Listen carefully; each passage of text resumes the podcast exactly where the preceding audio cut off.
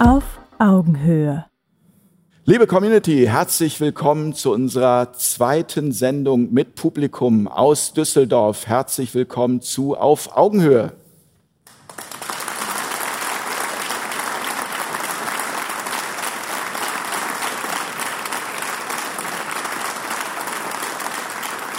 Vielen Dank. Ich muss sagen, ich bin wirklich begeistert und äh, für uns war das ähm, eine Idee, die wir plötzlich hatten vor etwa viereinhalb, fünf Wochen, dass wir gesagt haben, wir möchten gerne die Menschen, die dieses Format schauen, auch sehen und haben dann gesagt, wir machen das äh, mit Publikum. Wir konnten auch unsere Gäste dafür begeistern. Auch vielen Dank schon mal an euch, dass ihr das so auch in eure Communities getragen äh, habt und dass wir hier tatsächlich so ein tolles Publikum heute haben. Vielen, vielen Dank dafür. Die Sendung heute gibt es ein Leben nach dem Tod. Ähm, das ist ein großes Thema, das ist ein wahnsinnig spannendes Thema und das ist ein Thema, das mich schon seit ja eigentlich seit Kindesbeinen an beschäftigt. Ich habe mich als Kind schon immer gefragt, was ist das Leben eigentlich überhaupt? Also warum kann ich hier so sitzen? Warum kann ich meine Arme so bewegen, mit dem Kopf wackeln? Also ich habe dann manchmal als Siebenjähriger dagestanden abends und diese Gedanken kreisten in meinem Kopf. Und wenn man sich mit dem Leben beschäftigt, dann beschäftigt man sich auch mit dem Tod. Und äh, der Tod ist aber ein Thema, das in unserer Gesellschaft komplett ausgeschlossen wird, das tabuisiert wird und das vor allem in der Wissenschaft so gut wie überhaupt gar keine Lobby hat. Und äh, das wollen wir heute Abend ändern. Und äh, deswegen grüße ich ganz herzlich hier heute meine Gäste und möchte beginnen mit Nina Herzberg. Hallo Nina. Hallo, danke für die Einladung.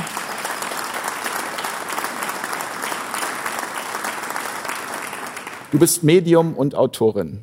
Ja. Herzlich willkommen hier in Düsseldorf. Vielen Dank. Freue mich hier zu sein. Wir freuen uns auch. Ich äh, grüße ganz herzlich Beatrice von Moreau. Herzlich willkommen. Ja, schön hier zu sein. Vielen Dank für die Einladung.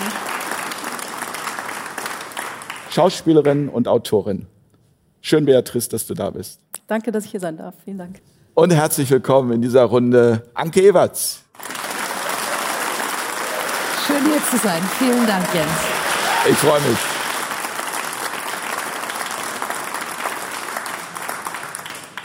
Und von Herzen gegrüßte Professor Dr. Rer Medic Oliver S. Lazar. Habe ich das so richtig ja, gesagt? Perfekt. Ja, ja. Genau. freue mich hier zu sein.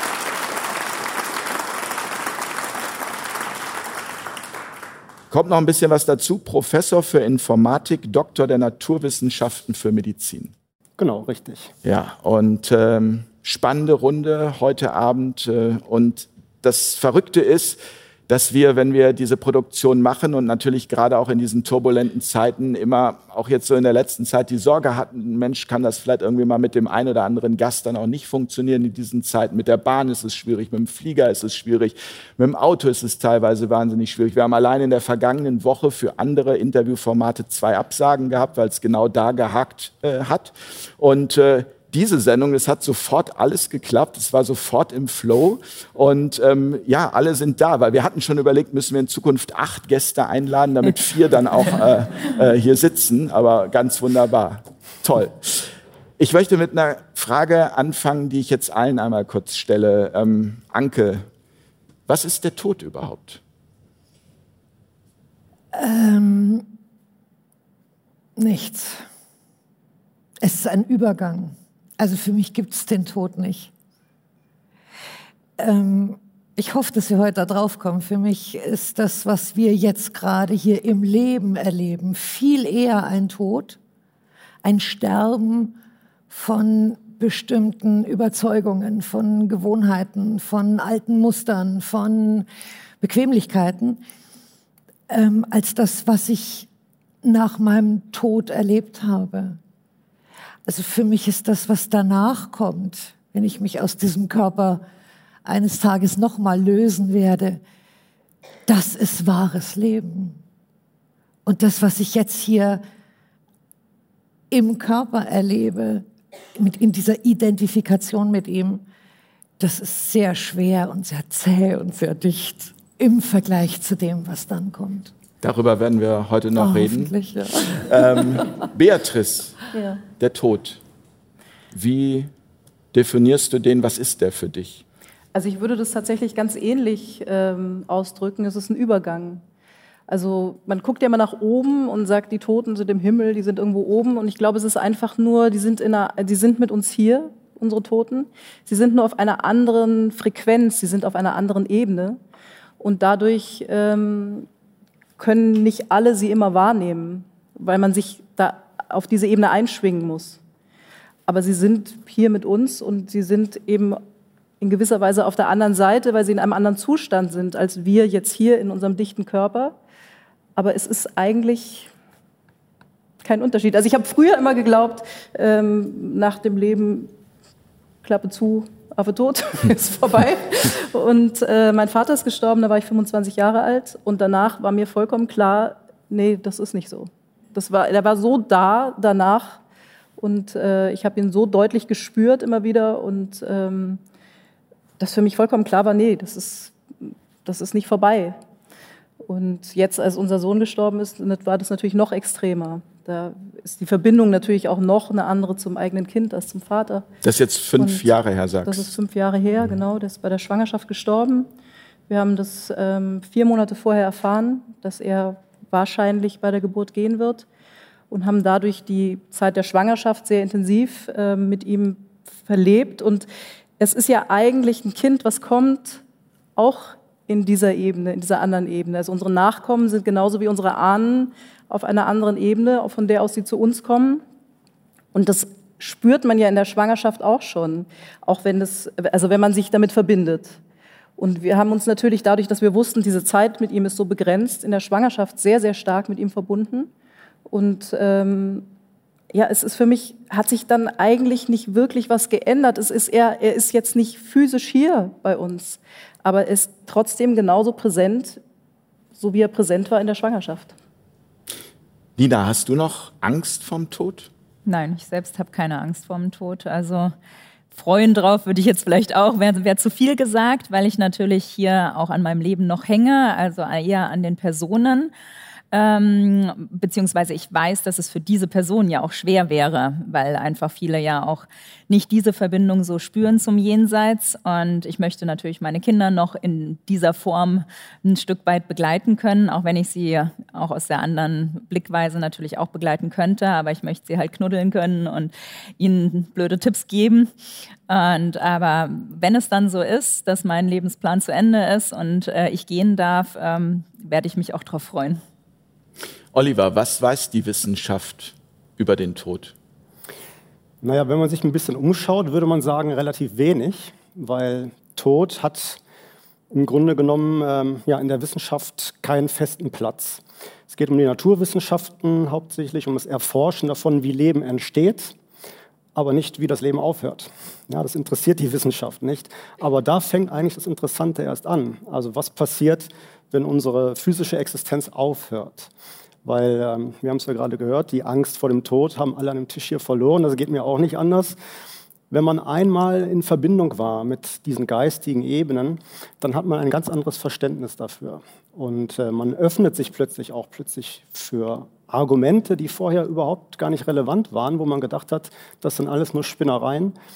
Ähm, von daher würde ich sagen, die Wissenschaft muss, muss sich unbedingt verändern und öffnen, auch den geistigen Themen gegenüber. Hast du eine Idee, warum das so ist? Eigentlich ist die Wissenschaft doch neugierig und äh, so wie sie die Geburt erforscht, äh, sollte sie doch auch gerade da ähm, einen Schwerpunkt legen, weil doch auch gerade eben der Tod das ist, äh, wovor die meisten Menschen Angst haben und je mehr man darüber weiß, umso mehr würde doch auch die Angst verschwinden. Im Prinzip schon, aber ich glaube, es hat auch mit dem Kampf zu tun, so Mitte des 19. Jahrhunderts, als die Kirche so ein bisschen die Macht verloren hat und man immer mehr erfahren hat über die Natur und über die Wissenschaft und wissenschaftlichen Methoden. Und äh, ja, die Wissenschaft hat eigentlich die Religion abgelöst. Das Geistige ist in den Hintergrund geraten und die Kirchen hatten immer weniger zu sagen und die Wissenschaftler immer mehr. Und es kam dann auch immer mehr das Machtgefüge und Geld ins Spiel. Und äh, das ist das, was heutzutage die Welt regiert. Ja, also wo wären wir heute ohne die Wissenschaft? Ist ja nicht alles schlecht, es ist ja sehr gut, die Wissenschaft ist ja toll. Also alles, was wir an Wohlstand haben, äh, an Technik, an Medizin, das haben wir alles der Wissenschaft zu verdanken. Wir müssen sehr, sehr dankbar sein für die Wissenschaft. Aber es gibt eben auch Bereiche, wo die Wissenschaft sich eben noch nicht hingetraut hat, weil man da vielleicht auch kein Geld verdienen kann und weil man auch ganz, ganz schwer nur Evidenz finden kann. Das ist, glaube ich, auch ein großes Problem, dass ähm, ja, man als Wissenschaftler, wenn man versucht, für geistige Ebenen Evidenz zu zeigen, auch ganz schnell seine Reputation verlieren kann und seinen Ruf. Und das traut sich kaum ein Wissenschaftler. Weil man vielleicht damit auch Macht verliert? Weil die Angst vor dem Tod natürlich auch etwas ist, womit Menschen sich gut steuern lassen. Ja, das ist ein gutes Argument. Das weiß ich nicht, kann aber sein, ja. Es gab ja schon einige Forschungen dazu. Früher halt in England gab es ja ganz viele wissenschaftliche Forschungen zu dem Thema Sterben und Übergänge.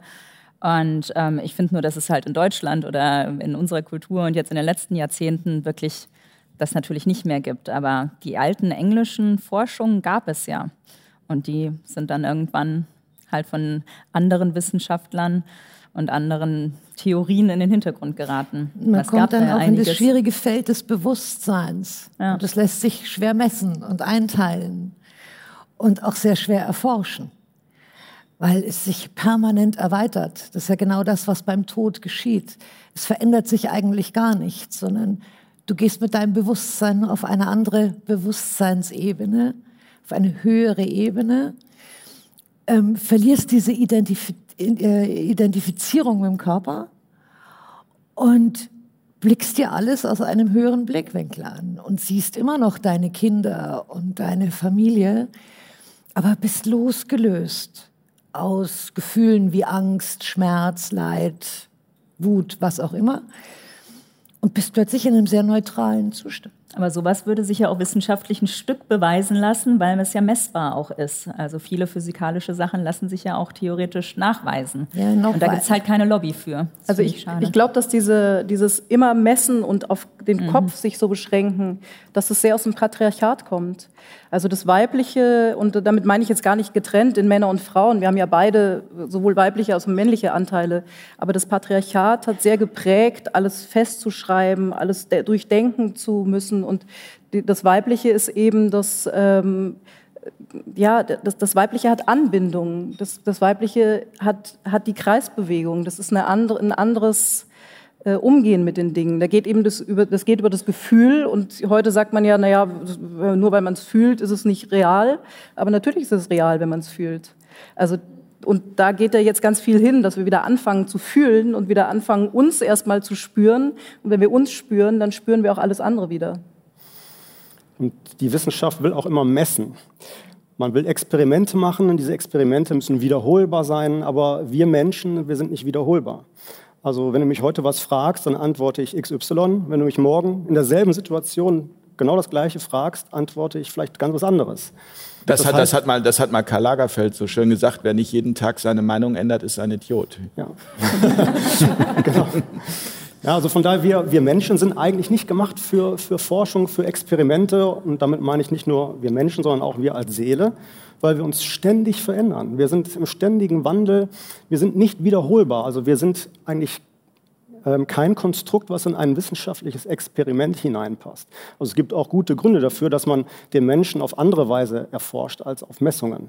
Ne, wie du schon sagst, das Gefühl ist wichtig. Also wir kommen hier in den Bereich von, ähm, von Fühlen, von Empathie und da wird es dann schwierig für die Wissenschaft, die, die Dinge greifbar zu machen. Und wir wissen ja auch aus der Quantenphysik inzwischen, dass jeder, der ein Experiment macht, dieses Experiment mit seinem Bewusstsein beeinflusst. Insofern ist es eigentlich auch relativ, ne, was, was rauskommt. Also und es ist, auch, es ist auch eine gute Nachricht, äh, dass wir nicht wiederholbar sind. Ich habe da gerade so an den ein oder anderen äh, aktuellen, äh, ich will es nicht sagen, gedacht, ja, und habe gedacht, okay, nein, äh, Spaß beiseite, bitte Nina. Ja, ich meine, es gibt ja auch dieses Argument, beweis mir doch erstmal, dass es Liebe gibt. Und das finde ich immer so schön halt, wenn mich jemand wenn mich jemand gefragt hat, ja, kannst du beweisen, dass die Seelen da sind, dass du Kontakt zu Verstorbenen aufnehmen kannst. Dann hat, hat halt ein Kollege von mir mal gesagt, ja, beweis mir erstmal, dass es nicht geht beziehungsweise beweis mal überhaupt die Liebe, das Gefühl. Allein da fängt es ja schon an, schwierig zu sein. Jeder Mensch glaubt an die Liebe, aber keiner hat sie jemals gesehen oder bewiesen. Und ähm, so ist es, finde ich, auch ein bisschen mit den Seelen halt. Äh? Also da gibt es keinen in dem Sinne wirklichen Beweis. Du kannst tausend Studien machen und da dem nahe kommen und tausend wissenschaftliche Experimente. Aber ich glaube, diesen hundertprozentigen Beweis werden wir erst bekommen, wenn wir dann alle auch zurück dürfen. Also wir werden ja alle sterben. Das ist ja das Einzige, was wirklich gewiss ist. Und dann haben wir ja unseren Beweis. Oder mal eine eigene Erfahrung machen. Das auch, ja. Also ich hatte eine Freundin, mit der war ich auf dem Friedhof und die roch plötzlich das Rasierwasser ihres Ja, verstorbenen schön, Vaters. ja. Und zwar ganz deutlich. Und sie sagte immer, das kann nicht sein. Und dann habe ich gelacht und dann habe ich gesagt, ja, für wen kann das nicht sein? Das ist nur für deinen Verstand. Und ähm, oder ich manchmal fallen Gegenstände von den Wänden oder Türen gehen von selbst auf oder was auch immer. Der Fernseher geht an und aus, Lichter spielen verrückt.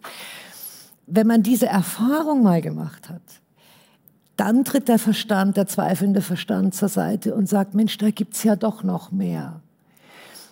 Bei mir war es ja das Gleiche. Ich, ich habe ich hab früher gedacht, wenn mein Körper stirbt, dann sterbe ich auch. Dann, dann gibt's mich nicht mehr. Weil, weil mein Ich an diesen Körper gebunden war.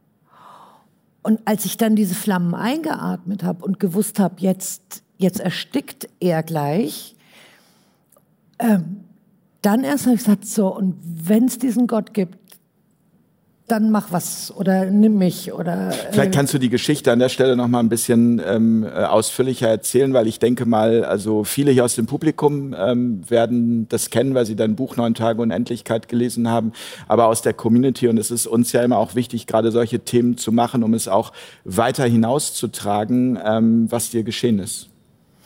Also zuerst mal lebte ich ein sehr angsterfülltes Leben früher. Ich war zwar wohlhabend und, oder hatte im materiellen Sinne alles, hatte da keinerlei Mangel, aber ich hatte einen extremen Mangel an Liebe, an Selbstliebe, Selbstachtung, an einem Gefühl für das Leben, für mich selbst. Du hast vorhin in der Einleitung so schön gesagt, dass du dir als Kind schon Gedanken gemacht hast, wer bewegt denn da dieses Ding, das ich da habe. Und ähm, ich, ich war also nur, nur im Mangel, nur im Kopf. Und habe mir aber immer Fragen über den Sinn des Lebens gestellt und natürlich auch über den Tod. Und ähm, hatte dann einen Brandunfall. Ähm, ich wollte nicht mehr leben. Ich habe mich nicht mehr ausgehalten. Ich habe mich nicht mehr ertragen und stand dann abends beim Kaminanzünden plötzlich in Flammen. Also mein Körper stand in Flammen. Und diese Flammen ließen sich nicht löschen. Und letztendlich war das die Antwort auf meine Gebete vorher, auf mein permanentes Rufen, zeig mir doch endlich, wer ich wirklich bin. Und ähm, da bin ich gestorben. Also ich habe diesen Prozess erlebt, was passiert oder wie wir uns fühlen, wenn wir sterben. Wenn wir plötzlich nicht mehr atmen können, wenn, wenn wir plötzlich Flammen einatmen. Und in dem Moment katapultierte es mich aber aus diesem Körper raus und ich, das ist das Geniale, dass ich das halt erfahren habe. Und ich stand plötzlich zwei Meter von diesem brennenden Körper entfernt und sah da drauf oder guckte drauf. Und habe ganz erstaunt gemerkt, Es gibt dich noch. mich gibt's ja immer noch. Ich bin ja gar nicht weg. Und ich habe sogar noch Hände und Füße und ich kann aus Augen auf diesen brennenden Körper gucken. Ich hatte also noch einen Körper. Der war komisch transparent. Der, der Teerkörper, glaube glaub ich nicht. Ich weiß nicht, wie man das nennt. Ähm, aber ich war, ein, ich war ein Beobachter der Szenerie. Ich konnte auch mit meinem Sohn sprechen, mit den Ärzten, mit, dem, äh, mit all den Menschen, die dann da kam, kamen. Die konnten mich nur nicht hören. Und da war ich erstmal ganz verzweifelt, weil ich musste diese ganze Situation für mich einordnen. Ich musste erstmal begreifen, was passiert denn da mit mir? Und das passiert jedem, der einen Unfall hat oder der sich nicht auf seinen Tod vorbereiten kann, der in so einem Schockmoment aus dem Körper gerissen wird, der ist erstmal in einer totalen Verwirrung und merkt, oh, ich kann durch den Tisch durchgreifen und plötzlich ist die Materie eine ganz andere.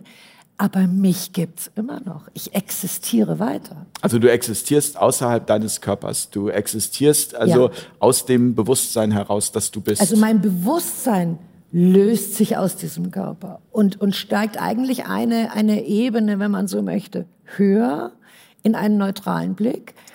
Und dann begann ja, deswegen heißt das Buch Neun Tage Unendlichkeit, dann begann eine, eine Bewusstseinsreise neun Tage lang, weil mein Körper für neun Tage im Koma lag.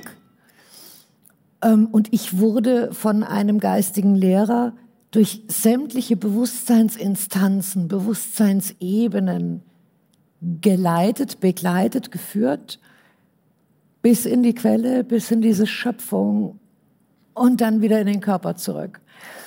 Also ein Riesenrundumschlag.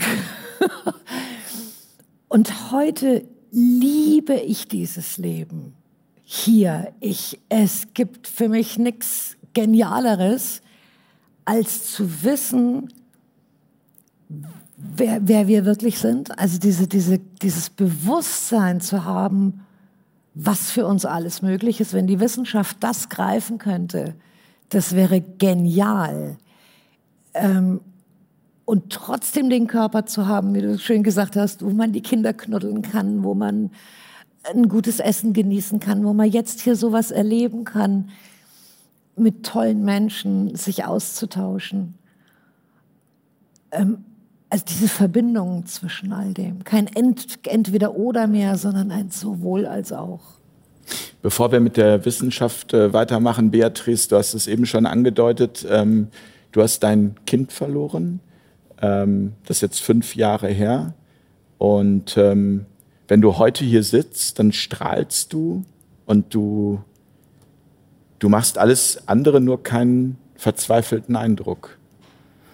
Nee, Nehme ich das richtig wahr? Ja, das nimmst du richtig wahr. Ich, ich glaube, bei mir ist damals auch in dem Moment was gestorben, als wir die Diagnose bekommen haben. Das ist, ähm, sowas kann man nicht äh, beschreiben, was da in einem vorgeht. Das ist äh, natürlich die pure Verzweiflung, weil man das so nicht haben will und das wünscht man auch niemandem. Und gleichzeitig ist aber, wenn etwas in einem stirbt, und in mir ist jetzt nicht mein physischer Körper, mein eigener gestorben, ähm, entsteht dadurch was Neues. Also es entsteht immer wieder so wie, also jetzt mal ganz simpel gesagt, wie auf dem Komposthaufen. Es stirbt was Altes und es kommt was Neues. Und bei mir ist was Altes in mir, ist gestorben, nämlich die Vorstellung, ein Kind im Arm halten zu wollen. Und ich sage nicht, dass ich das nicht auch heute nach wie vor natürlich gerne mein Kind bei mir hätte, natürlich.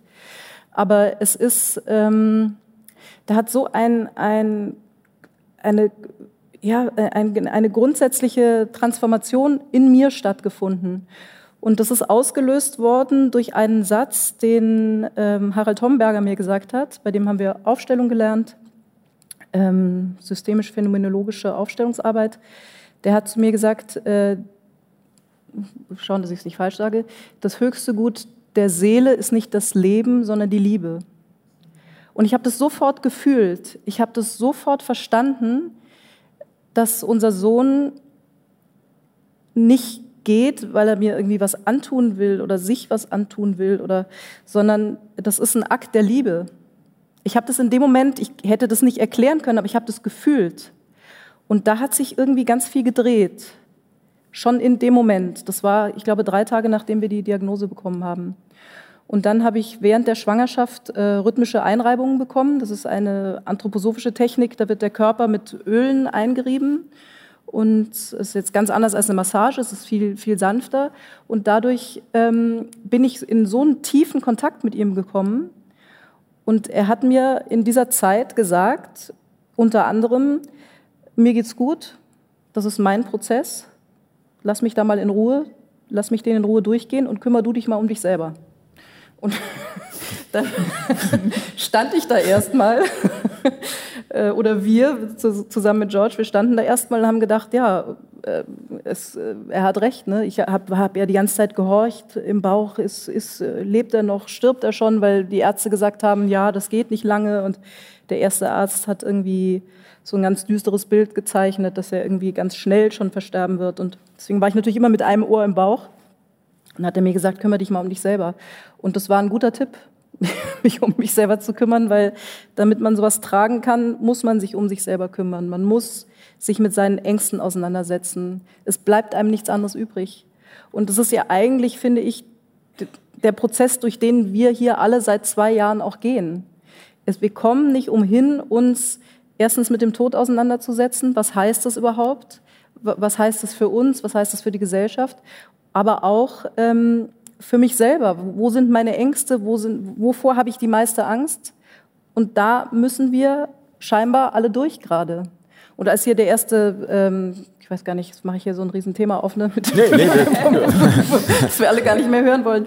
Nee, ähm, als, als der erste Lockdown kam, Ja. da haben George und ich uns angeguckt und haben so gedacht, äh, wir kennen das. Bei uns war kompletter Lockdown. Es, ging nichts mehr. Es war, ihr wisst ja, man, man, fällt ja komplett aus allem raus. Es ist ja wie wirklich im wahrsten Sinne des Wortes aus allen Wolken fallen. Man fällt aus allen Wolken und schlägt erstmal hart auf der Erde auf und dann muss man langsam wieder sich aufrichten und das Gehen wieder lernen und das Fröhlichsein wieder lernen. Was man auch lernt in solchen Situationen, ist Hingabe. Also das war für mich die größte Lehre, als das alles, diese Kontrolle nicht mehr funktionierte. Du konntest es auch nicht kontrollieren. Das bekam eine Eigendynamik und du konntest nur, so wie ich diesen Flammen zugucken konnte, konntest du nur wahrnehmen, was da gerade geschieht, ohne eingreifen zu können. Und du lernst, dich an etwas Höheres hinzugeben. In der Hoffnung, dass das schon alles einen Sinn hat und dass es irgendwie gut wird. Und du erlebst aber dann, das hast du jetzt auf deine Weise erlebt und ich auf meine, dass es natürlich gut wird und dass es natürlich einen Sinn hat. Und dass, wenn etwas geht, und wenn es nur die Illusion ist, äh, nach unserem Tod ist alles vorbei, dann öffnen sich neue Räume, neue Möglichkeiten und das Bewusstsein erweitert sich. Und in dem Sinne hat dein Sohn dir ein Riesengeschenk gemacht, weil du Hingabe gelernt hast. Und das ähm, lernen wir hier jetzt auch täglich. Wir sind Situationen ausgeliefert, alle, die wir nicht kontrollieren können, die, wo, wir, wo wir keinen Einfluss haben. Und ja, entwickeln uns dadurch enorm weiter, Ja, wenn wir uns dem hingeben. Genau, das ist der Kontrollverlust, der dann Ja. nur noch durch Vertrauen ersetzt werden kann. Ne? Vertrauen, dass alles gut werden kann, dass alles, dass Und alles, als Ergebnis kommt die Liebe dabei raus. Ja. Wenn Kontrolle geht, kommt Vertrauen. Und Vertrauen und Liebe gehen Hand in Hand.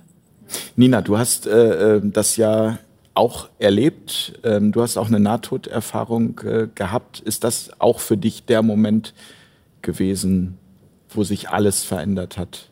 Oder hast du das erst gar nicht? Ich habe es also, nicht so in der Tiefe erlebt wie die Anke. Ich habe das auch nicht so realisiert, weil ich noch sehr klein war, also ich fünf Jahre alt war und eigentlich erst im Nachhinein, ähm, wo es dann mit meiner Medialität und ähm, auch anderen Verlusten in meinem Leben weiterging, habe ich eigentlich erst den Schatz darin entdeckt, was mir damals in der Kindheit passiert ist. Und ich habe damit ähm, viele Jahre nicht umgehen können, weil ich eher das Gefühl hatte, es ist eine Strafe gewesen, auf diese Welt zurückgeschickt worden zu sein.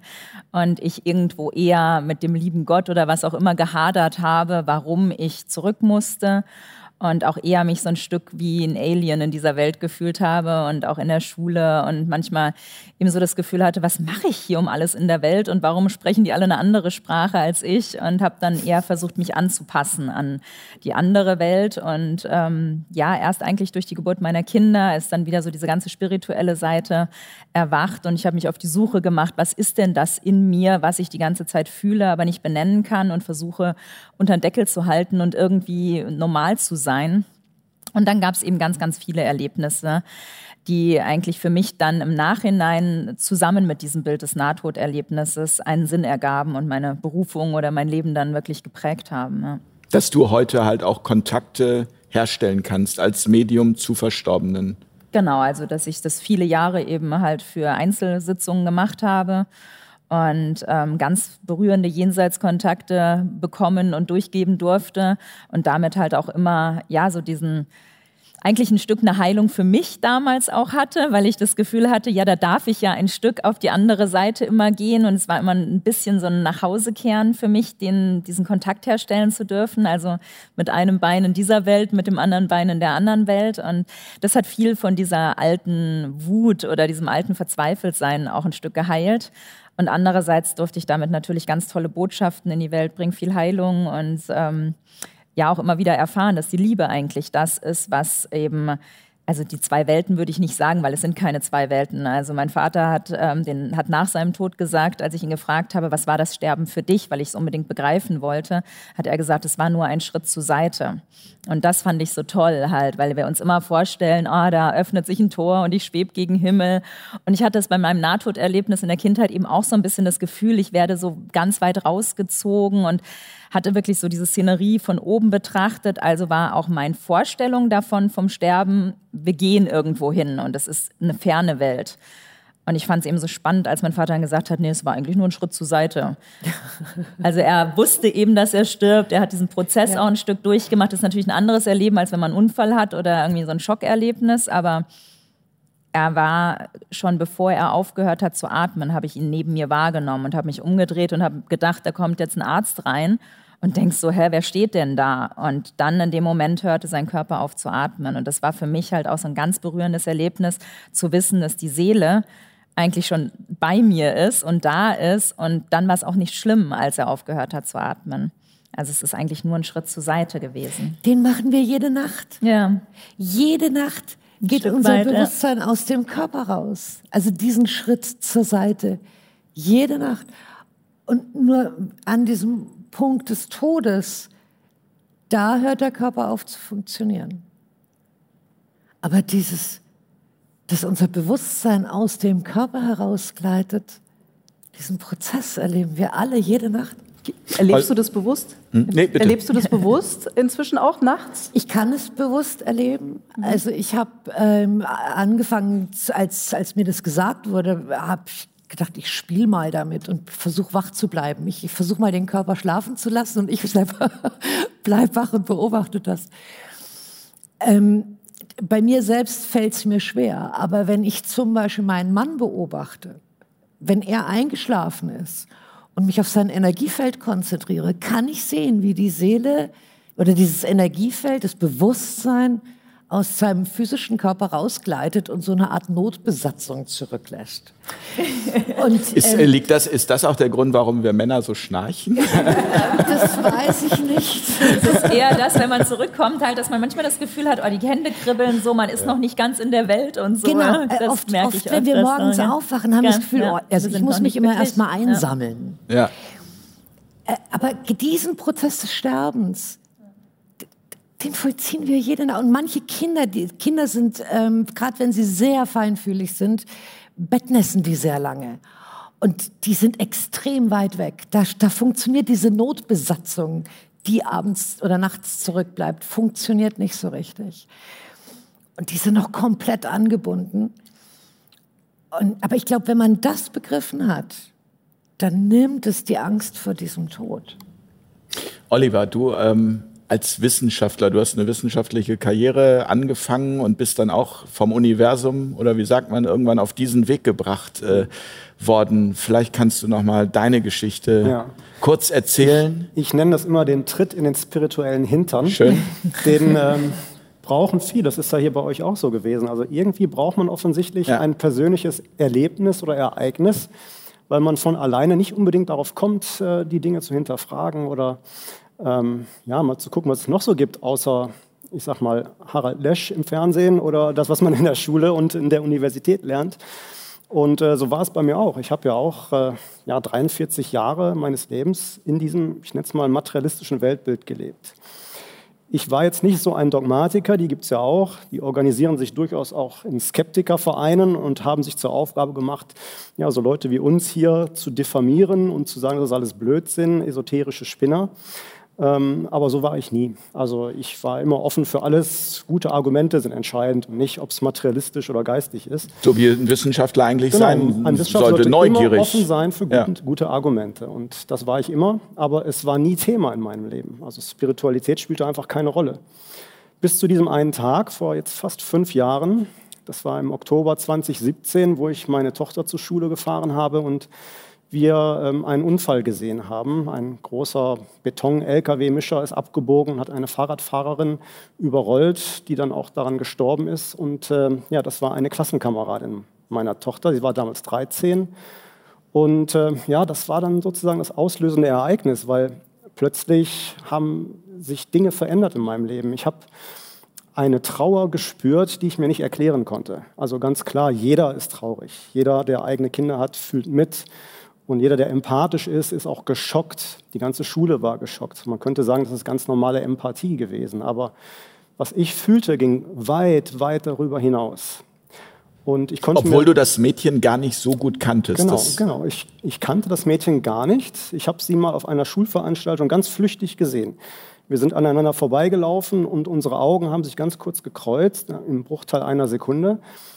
Und ich wusste nicht, dass ich eine Erinnerung besitze an, diese, an diesen Moment. Aber nach ihrem Ableben flammte dieses Bild in einer absoluten Klarheit vor meinem inneren Auge immer wieder auf. Und wie gesagt, ich hatte diese, ähm, ja, diese unendliche Trauer in mir. Das war etwas, was ich noch nie im Leben gespürt habe. Ich habe natürlich auch schon Großeltern verloren und, und war traurig, aber das kannte ich so nicht. Es hat mir wirklich den Boden unter den Füßen weggerissen. Ich, ich hatte ein, ein zerrissenes Herz. Meine Familie hat mich nicht mehr wiedererkannt. Ich war wirklich in einer Depression über Monate. Neulich sagte meine Frau noch zu mir, sie hat gedacht, äh, dass, dass daran unsere Ehe scheitern würde und kaputt gehen würde, weil mich die Familie nicht mehr wiedererkennen konnte. Ich habe mich zurückgezogen, ich habe mit keinem mehr geredet. Ich habe zwar am Tisch gesessen, mitgegessen, aber meine Frau sagte zu mir, eigentlich warst du nie da. Und ähm, ja, das hat mich einfach ähm, ja, fast zerstört. Und dann geschah nach wenigen Wochen nach diesem Unfall etwas, ja, was mein Leben wiederum veränderte. Denn ich habe mich einfach in die Stille gesetzt, Augen geschlossen und so ein bisschen an dieses Mädchen gedacht und an ihre Eltern gedacht, die ganze Situation Revue passieren lassen. Und dann spürte ich plötzlich eine Präsenz ich hatte Gänsehautschauer auf der linken Seite meines Körpers, die auf und ab liefen. Das habe ich in meinem Leben noch nie gespürt. Also hast, hast, du das gleich so akzeptieren können oder hast du erst gedacht, ich werde verrückt? Also ich, also ich stelle mir ich das vor. Baff. Ich habe die Welt nicht mehr verstanden. Ich dachte, was passiert denn jetzt? Weil das in einer solchen Klarheit da war. Ne? Das wäre, als würde ich zu dir hingehen, dich an deinem T-Shirt ziehen oder an den Haaren ziehen. Das hinterfragst du nicht. Ne? Du, du merkst das und das ist echt. Und plötzlich ähm, ja, hatte ich so ein inneres Vibrieren und diese unbeschreibliche, wie soll ich sagen, göttliche Liebe auf einmal wahrgenommen. Da, da, da gibt es auch keine Worte für, die man benutzen könnte, um das zu erklären. Das kann auch nur jemand verstehen, der das selber mal erlebt hat, diese unendliche Liebe, dieses unendliche Maß an Liebe. Ich sage immer, äh, das Größte, was man hier auf der Erde wahrnehmen kann, das ist die Liebe zu meinen eigenen Kindern. Sie mögen es mir verzeihen, dass ich das immer so sage als Beispiel meiner eigenen Kinder, aber die Liebe, die ich dort gespürt habe, die hatte eine andere Qualität. Das kann man nicht vergleichen. Ich meine, es ist kein Wettbewerb. Aber es ist einfach ein, ein ganz anderes Maß an Liebe. Und das kann auch niemand verstehen. Wie gesagt, man, man kann es nicht erklären. Das muss man erfahren haben. Genau. Ja. Wenn es jemand erfahren hat, versteht weiß er dich sofort. sofort. Genau, genau. Das, das sieht man auch immer, wenn man davon redet und die Leute nicken, dann weiß man, die haben das auch schon mal gespürt. Und man hat auch, wenn man das einmal erlebt hat, eine ja, immerwährende Sehnsucht auch danach. Ja, hier wird immer davon geredet, ich habe keine Angst vor dem Tod. Du hast ja gesagt, der Tod ist nichts. Ja, genau. Eigentlich ist es fast umgekehrt. Manchmal wünsche ich mich wieder dahin oder in diesen Zustand zurück, als ich in dieser Verbindung war. Glücklicherweise kann ich es ja auch immer wieder auch aufrufen und abrufen. Aber irgendwie ist es auch so ein Gefühl wie, das ist meine wahre Heimat. Also da, da, da bin ich zu Hause und da möchte ich auch gerne immer wieder hin. Und ja, mir liefen die Tränen in dem Moment herunter und ich hatte gar keine Ahnung, was da eigentlich passierte. Aber ich wusste, das ist echt und ich kann es nicht beiseite wischen. Und das war dann der Startpunkt für mich zu sagen, ich muss jetzt mal herausfinden, was das war. Aber für mich war sofort klar, mein Leben verändert sich. Konntest du da außerhalb der Familie mit irgendjemandem drüber sprechen oder? Ja, mit meiner Frau ansatzweise. Ähm, aber es war trotzdem schwierig, weil da jetzt plötzlich ja auch diese Liebesgefühle in irgendeiner Form entstanden sind zu der Seele eines Mädchens, offensichtlich, die verstorben ist. Und das konnte meine Frau auch nicht verstehen. Das spielte natürlich auch Eifersucht und sowas eine große Rolle. Wie kann das sein, dass mein Mann jetzt plötzlich so solche Gefühle entwickelt für ein fremdes Kind? Das war sehr problematisch alles, das musste wachsen. Äh, mittlerweile ist meine Frau aber sicherlich ähm, ja, der beste Partner, den man sich wünschen kann und äh, die mich da unterstützt, auch in allen Fragen und, und, Sorgen, die ich auch habe. Aber das musste natürlich erstmal äh, zusammenwachsen. Ja, Nimmt deine Frau denn das Mädchen auch wahr? Oder hat sie da auch irgendwo schon mal Botschaften bekommen ähm, inzwischen? Oder? Ja, also das ist nicht in dem Maße, wie ich das habe, mhm. aber durchaus ist sie auch sehr, sehr sensitiv und nimmt durchaus auch da Verbindungen wahr oder, oder kriegt auch viele Zeichen und Das klappt also auch. Aber es gibt da wohl offensichtlich auch eine Verbindung aus früheren Leben, so wie ich das mittlerweile recherchieren konnte. Ähm, denn da hast du mich ja letztendlich dann auch dazu gebracht. Ich wollte gerade sagen, das müssen wir einmal kurz erklären. Ja. Also du bist dann bei Nina Herzberg gelandet. Wie genau, kam das genau. zustande? Also da äh, brauchen wir jetzt mal Aufklärung hier am Tisch. ja, das war, das war ein Geschenk meiner Frau. Echt? Ja, Ach, die, die, hat mir das zu Weihnachten geschenkt, mhm. ähm, aber kein Jenseitskontakt, sondern mhm ein Aura-Reading. Eigentlich ging es darum, ich wollte mich eigentlich nur mal mit einem Medium austauschen. Einfach mal erzählen, was ich wahrgenommen habe und was das denn eigentlich war. Ich wusste, es gibt sowas wie Geistführer und so, vielleicht äh, kann ein Medium mir weiterhelfen. Nie im Leben hätte ich gedacht, äh, ich mache jetzt einen Jenseitskontakt, weil das Mädchen war ja für mich fremd. Deswegen war das überhaupt gar kein Thema. Also gab es dieses Aura. Wahrscheinlich hat deine Frau gedacht, oh ja, da stimmt was in der Aura nicht. Geh mal dahin und lass das wieder richten. Die, die Nina so. soll das mal bitte wieder richten. Vielleicht müssen wir einmal noch kurz erklären, was ein Aura-Reading also ist. Aura also, ist die Energie, äh, unser Energiefeld ja. im Grunde und das kann gelesen werden. Also das können wir ähm, fühlen oder sehen und können darin, also in der Aura sind alle unsere Themen gespeichert, unsere Potenziale, unsere ungelebten äh, Dinge, auch Muster und Blockaden, die wir aus der Kindheit vielleicht mitbringen unsere Familienangehörigen, all unsere Gedanken etc. Und deswegen habe ich gerade diesen Witz gesagt, so irgendwas stimmt da vielleicht in der Aura nicht, weil er sich ja so verändert hatte. Ähm, das ist natürlich nicht so, aber natürlich kann man über die Aura auch den Schmerz oder etwas Ungeheiltes ähm, erkennen. Aber das Aura-Reading wollte ja auch nicht klappen. Ich weiß gar nicht, ob du dich so sehr daran erinnerst, ja, an den Termin. So bruchstückhaft, ja. Also ich meine, ich bin auch mit großen Zweifeln hingefahren. Ich war ja immer noch, ich sag mal, ein säkularer, promovierter Naturwissenschaftler und ich habe während meiner Autofahrt immer gedacht, was mache ich hier eigentlich? ne? Ich fahre jetzt zu einem Medium, das kann ja wohl nicht wahr sein, aber auf der anderen Seite habe ich diese Dinge wahrgenommen. Das hat er zum Glück und nicht gesagt, als er reinkam. Ich meine, ich hatte Ihr ja so viele dürft Fragen. mal klatschen. Also.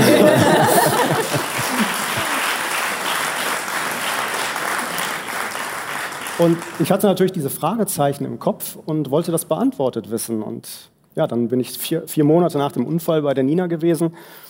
Und ähm, ja, normalerweise muss man bei Nina, wenn man einen Termin hat, jetzt auch nicht groß äh, sich ankündigen mit, mit Name, äh, Geburtsname, Geburtsdatum, Foto und so weiter, dass sie schon irgendwelche Infos von mir hätte. Nee, sie wusste also eigentlich gar nichts von mir. Außer, ich glaube, meine Telefonnummer. Damals habe ich das noch telefonisch gemacht und meinen Vornamen. Und dann ging das Aura-Reading auch schon los, aber so nach fünf Minuten sagte Nina, hat sich so zurücklehnt, so, ich sehe nichts mehr, tut mir leid, ich kann dir nichts mehr sagen. So habe ich glaube ich nicht gesagt. Ja, so, ja, so ähnlich ist so es ähnlich. gewesen. Ähm, Im ersten Moment dachte ich, oh, komisch, aber auf der anderen Seite habe ich aber auch gespürt, ja, ich bin auch eigentlich gar nicht deswegen da. Also mein Herz hat mir gesagt, du bist auch wegen was anderem da. Und äh, Nina hat dann sich mehr oder weniger geöffnet. Du hast so eine Art Schalter, ja, die Antennen ausgefahren für die geistige Welt. Irgendwie hat sie das wohl dann wahrgenommen oder gedacht, das sei das Richtige. Und äh, erzählte dann plötzlich von einem Mädchen mit dem langen blonden Haaren und, einem Fahrrad und einem Unfall und ob ich was damit anfangen kann. Und ja, dann war ich plötzlich total erstaunt. also das heißt, voll. um das nochmal äh, auf, die, auf die Reihe äh, zu bekommen, du hast davon gar nichts, es gab kein Vorgespräch, es gab also Nein, aber er hat sie schon mitgebracht. Also ich hatte sie vorher schon wahrgenommen, so, also als er zur Tür reinkam, aber er saß da mit einem gewissen Zweifel und so einer gewissen Ausstrahlung von, hm, mal gucken, was es hier gibt und wollte ein Aura-Reading. Also fange ich natürlich mit dem Aura-Reading an und habe aber gemerkt, das funktioniert einfach nicht, weil dieses Mädchen neben ihm steht. Und dann habe ich eben gewechselt und habe ihn gefragt, ob das in Ordnung ist. Aber die Seelen, also die Seele von diesem Mädchen wusste, dass er an dem Tag zu mir kommt. Also die sind ja nicht an einem fernen Ort, sondern sie wissen oder sie wusste, was sein wirklicher Wunsch ist, was er braucht. Ähm, und daher war sie präsenter als eigentlich er in dem Moment halt. Ähm, und deswegen konnte ich mich auch sehr schlecht auf ihn und seine Themen in der Aura konzentrieren, weil dieses Mädchen so viel Raum eingenommen hat. Das ist genau das, was mir ja passiert ist, dieses außerhalb stehen. Ne? Die, die, Menschen konnten mich auf meiner Ebene nicht mehr genau. wahrnehmen. Also das Mädchen konntest du nicht sehen. Aber sie weiß alles. Sie, sie ist in dieser Liebe. Sie kann dich umarmen. Du spürst das, weil ihr diese Verbindung habt. Und sie wusste natürlich, wahrscheinlich hat sie dich auch oder deine Frau irgendwie zur Lina geführt, ähm, weil sie verzweifelt versucht hat, mit dir Kontakt aufzunehmen, dir was mitzuteilen. Und da Genau. du blind oder wir Menschen ja blind und taub sind, braucht man dann jemand, der das nicht ist. Aber bevor die Geschichte weitergeht, ich stelle mir das jetzt gerade vor, wenn du sagst, du kannst das also bei fremden Menschen, die du nicht kennst, lesen. Also, also wie muss ich mir das dann vorstellen, wenn jetzt dein Mann nach Hause kommt, guckst ihn an und sagst, Schatz, wen hast du heute schon wieder mitgebracht? Nee, also ich sehe es auch nicht so, wie ich jetzt ihn gesehen habe, Ja. aber ich hatte das Gefühl, ich kann mich nicht auf ihn konzentrieren. Ja. Und wenn ich in so einer Sitzung dann gewesen bin, dann öffnet man sich ja allem und nimmt halt andere Dinge wahr, die ich jetzt in meinem Alltag auch nicht unbedingt wahrnehmen möchte. Also ich sehe nicht bei jedem oder fühle nicht bei jedem die Verstorbenen. Die würden sich auch nicht bei mir melden. Aber wenn jemand zu mir in die Praxis gekommen ist, war ja klar, der möchte was. Also öffne ich schon im Vorfeld auch, mache eine Meditation vorher, guck schon mal, wer ist denn, wen hat er mitgebracht oder was ist energetisch bei ihm los. Und da hat dieses Mädchen so viel Raum schon eingenommen, dass ich mich einfach nicht auf ihn wirklich konzentrieren konnte. Und ähm, da fühle ich dann an meinem Körper, was ist geschehen, wie, wer ist da. Also sie hat sich mir jetzt auch nicht mit Namen vorgestellt und die Hand gegeben und gesagt, hier bin ich, sondern ähm, das ist schon eine andere Art der Kommunikation. Also über innere Bilder, über Gefühle am Körper, über Emotionen. Ich habe gemerkt, dass ich jünger werde, wenn ich mich mit dieser Energie verbinde, mit der Seele und musste das schon übersetzen. Das war jetzt sehr kurz gefasst halt so. Also das ging ja dann auch über, ich weiß nicht, wie lange noch da warst, eine Dreiviertelstunde, halbe Stunde auf jeden Fall, wo ich dann noch Details durchgegeben habe, dass er auch wirklich wusste, ach du je, das ist wirklich sie. Und das hattest du ja gar nicht eigentlich ähm, so als Impuls mitgebracht, aber natürlich im, im, in der geistigen Welt war das bewusst.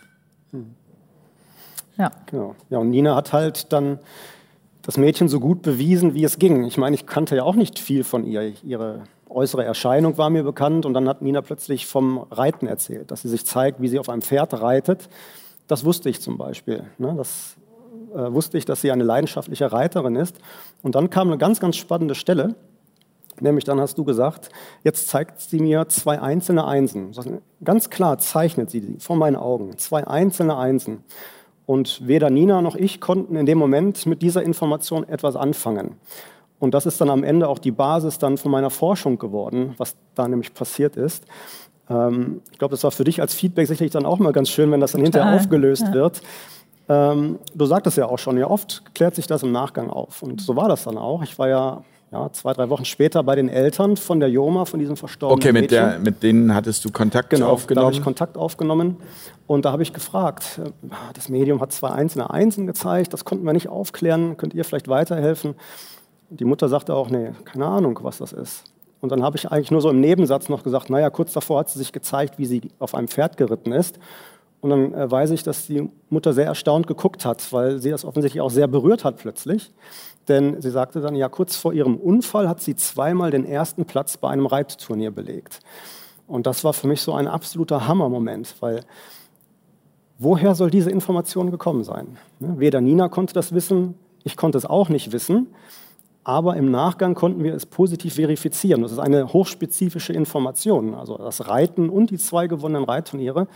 Es ist naheliegend, dass diese Information von dem Mädchen kommen muss, weil wer kann es sonst wissen? Und wer kann ein so großes Interesse daran haben, dass diese Information durchkommt? Weil das Mädchen wusste ganz genau, ich gehe zu ihrer Mama und erzähle das. Und das ist eigentlich eine Botschaft für ihre Mama gewesen, die dann durch mich gewirkt hat, im Endeffekt natürlich auch für mich gewirkt hat. Und ähm, ja, das war dann der Startschuss für mich zu sagen, okay, ähm, da ist jetzt mehr dran. Ja, das das äh, kann ich jetzt nicht mehr beiseite wischen.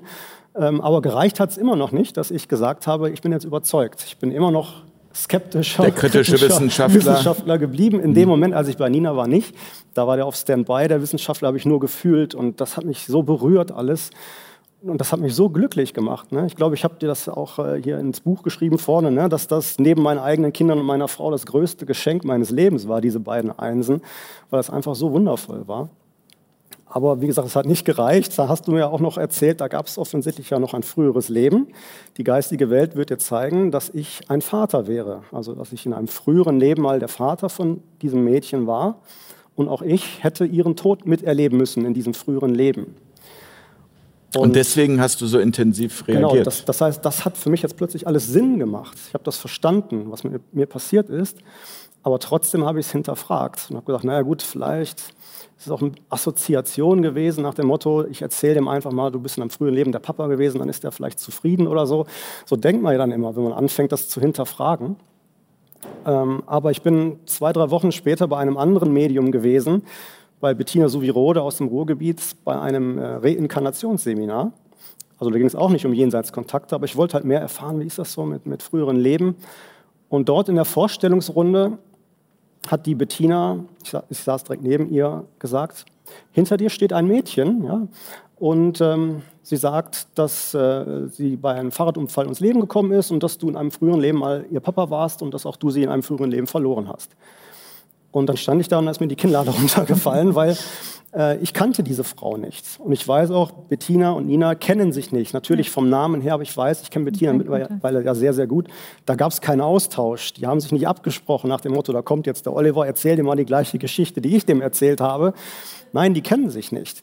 Und äh, plötzlich erzählt mir diese völlig fremde Frau exakt dieselbe Geschichte über mein voriges Leben von diesem Mädchen wo ich der Vater war, dass ich sie auch verloren habe, dass ich das in diesem Leben aber nicht nochmal erleben sollte. Und Bettina konnte solche Details von dem Unfall wiedergeben. Sie konnte den LKW beschreiben, welche Farbe der LKW hatte, wo das Mädchen verstorben ist. Und so viele Details, die ich später bei den Eltern auch noch nachfragen musste. Das konnte ich selber alles gar nicht wissen. Und äh, ich sage mal so 90 Prozent der Dinge sind wahr gewesen.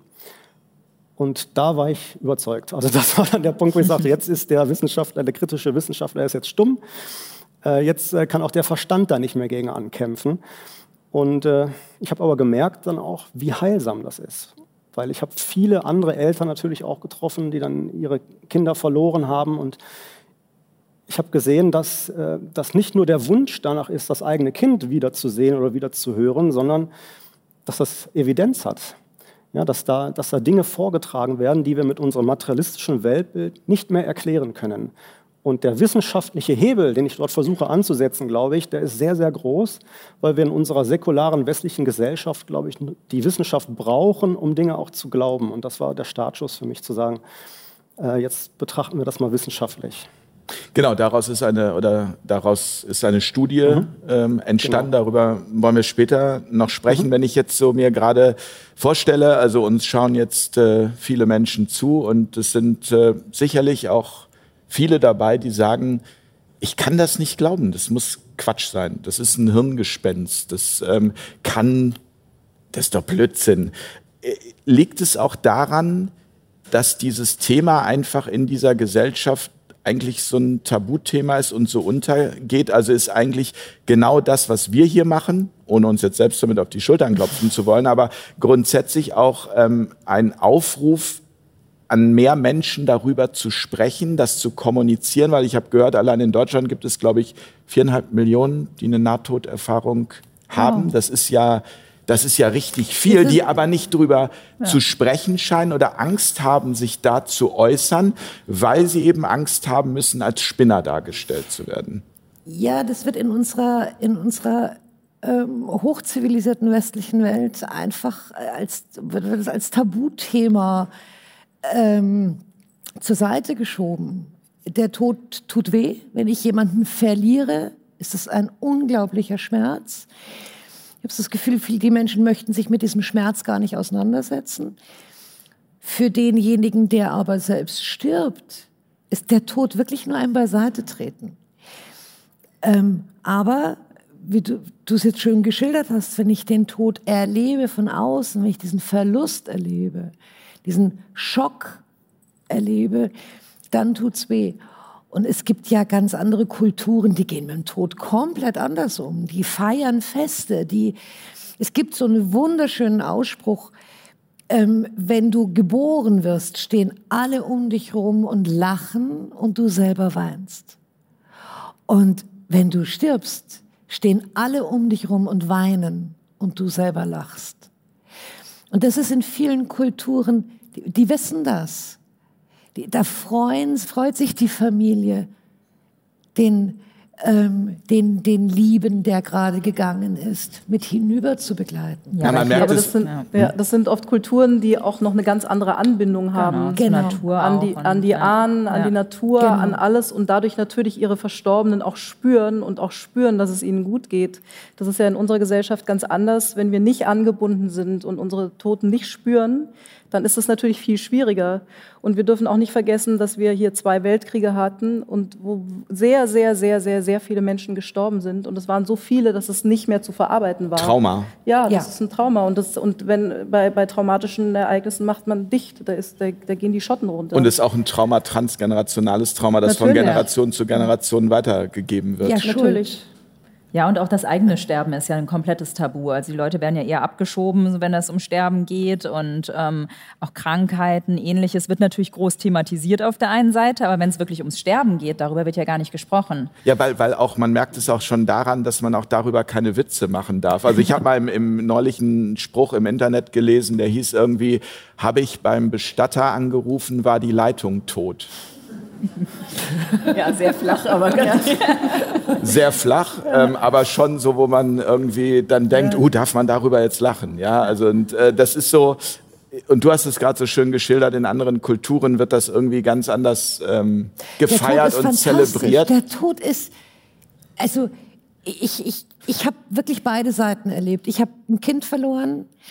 Ich habe eine, eine ganz liebe äh, Seele selbst in den Tod begleitet. Meine Freundin, der habe ich diese Morphiumspritze, diese letzte Morphiumspritze gegeben in unserem Wohnzimmer. Habe gesehen, wie ihre Seele den Körper verlassen hat. Ich bin selbst gestorben. Ich bin schon nicht atmend auf die Welt gekommen. Ähm, ich ich habe ihn mir also wirklich von ganz, ganz vielen Seiten angeguckt. Und vor allem bin ich in meinem alten Leben tagtäglich selbst gestorben, weil ich keinen Bezug zu mir selbst hatte. Ich bin durch die eigene Hölle gegangen, weil ich, weil ich null Liebe für mich selbst empfunden habe. Im goldenen materiellen Käfig, Im kann man so goldenen sagen. Käfig. Und das war die schlimmste Hölle. Also wenn die Kirche so von Hölle spricht, die kommt nicht nach dem Tod, da, sondern die Hölle erleben wir, wenn wir lieblos mit uns selbst permanent hart ins Gericht gehen. Und ähm, der Tod, der Tod selbst ist, ist, ist ein, ein ganz fließender Übergang, wie er Nacht für Nacht geschieht. Das Einzige, was für uns Menschen so dramatisch ist, ist, dass der geliebte Mensch dann nicht mehr greifbar ist. Ich kann dann die Mama oder den Papa nicht mehr einfach anrufen, wenn ich ein Problem habe. Ich kann das Kind nicht im Arm wiegen.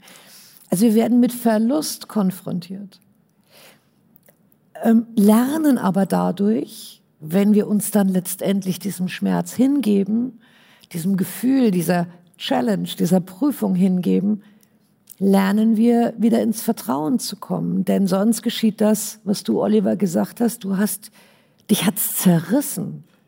Du, da ist was mitgestorben, als du diesen Unfall erlebt hast. Du warst gar nicht mehr lebensfähig, funktionsfähig.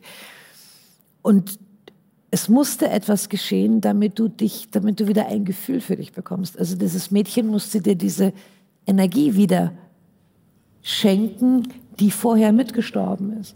Aber ich würde gerne noch mal auch diesen Aspekt aufmachen, dieses, du hast es einmal gesagt, die, die Angst davor, jemanden Liebes zu verlieren und dann aber auch die Angst vor dem eigenen Tod. Also wir haben das jetzt gerade in den vergangenen zwei Jahren ähm, ja erlebt, dass also ohne dieses Thema jetzt so groß aufzumachen, aber dennoch ähm, man auch jetzt noch wahrnimmt, ähm, dass auch, obwohl die Maßnahmen lange zurückgefahren wurden immer noch viele mit äh, äh, Filtertüte im Gesicht, so wie ich es immer nenne, rumlaufen. Und äh, man sich fragt, was ist das bloß für eine Angst? Oder es kann eigentlich nur die Angst sein. Ja, ist es wirklich die Angst vor dem Tod? Oder ist es nicht vielmehr die Angst vor dem ungelebten Leben? Die Frage ist doch, wer hat, wer von uns hat denn Angst? Oder wer in uns hat denn Angst? Es kann ja nur das Ego sein. Es kann nur der Teil in uns Menschen sein, der unbedingt hier festhalten will. Eine Pseudokontrolle Eine eigentlich über Pseudokontrolle. etwas, was man gar nicht kontrollieren kann, ja. Ähm, du wärst verzweifelt gewesen, wenn da diese, wenn, wenn da diese, diese Pseudokontrolle, ich will aber das Kind festhalten. Ne? Also welcher Teil in uns hat Angst? Und dann gibt es aber ganz viele Menschen, die haben von Anfang an gefühlt, da ist irgendwas komisch, da stimmt was nicht. Und haben dann Hingabe gelernt. Sie wurden mit ganz vielen Ängsten konfrontiert, sind tausend Tode gestorben. Ich bin mir sicher, wenn wir hier fragen. Machen wir nachher noch, ja. Jeder hier im Publikum ist in dieser Zeit tausend Tode gestorben. In sich selbst. Ganz viele alte Glaubenssätze, Überzeugungen, Sichtweisen, was auch immer. Und dadurch kam aber eine unglaubliche Befreiung in uns selbst. Plötzlich wurde die offenbar, plötzlich wurde die fühlbar. Ja, und ich glaube, bei denen, die, die die Angst eben oder diese Tode nicht gestorben sind, bei denen ist die Angst nach draußen Die, die noch haben diese Angst halt, noch. Die sind diese Tode noch nicht gestorben. Sie, sie, sie versuchen noch etwas verzweifelt zu kontrollieren und tragen deswegen Maske und was auch immer. Und ähm, ich glaube, dass auch diese Menschen jetzt in dieser Zeit an einen Punkt geführt werden, wo es nicht mehr kontrollierbar sein wird. Wie mit dem Kind wie bei dir. Du konntest es nicht mehr kontrollieren in dem Moment. Ich konnte das Feuer nicht mehr kontrollieren. Wir werden an einen Punkt, Gott sei Dank, geführt, wo wir die Kontrolle aufgeben müssen, damit uns die eigene Freiheit geschenkt wird. Also das ist meine Wahrnehmung. Beatrice, du? Ja, ich. Mhm.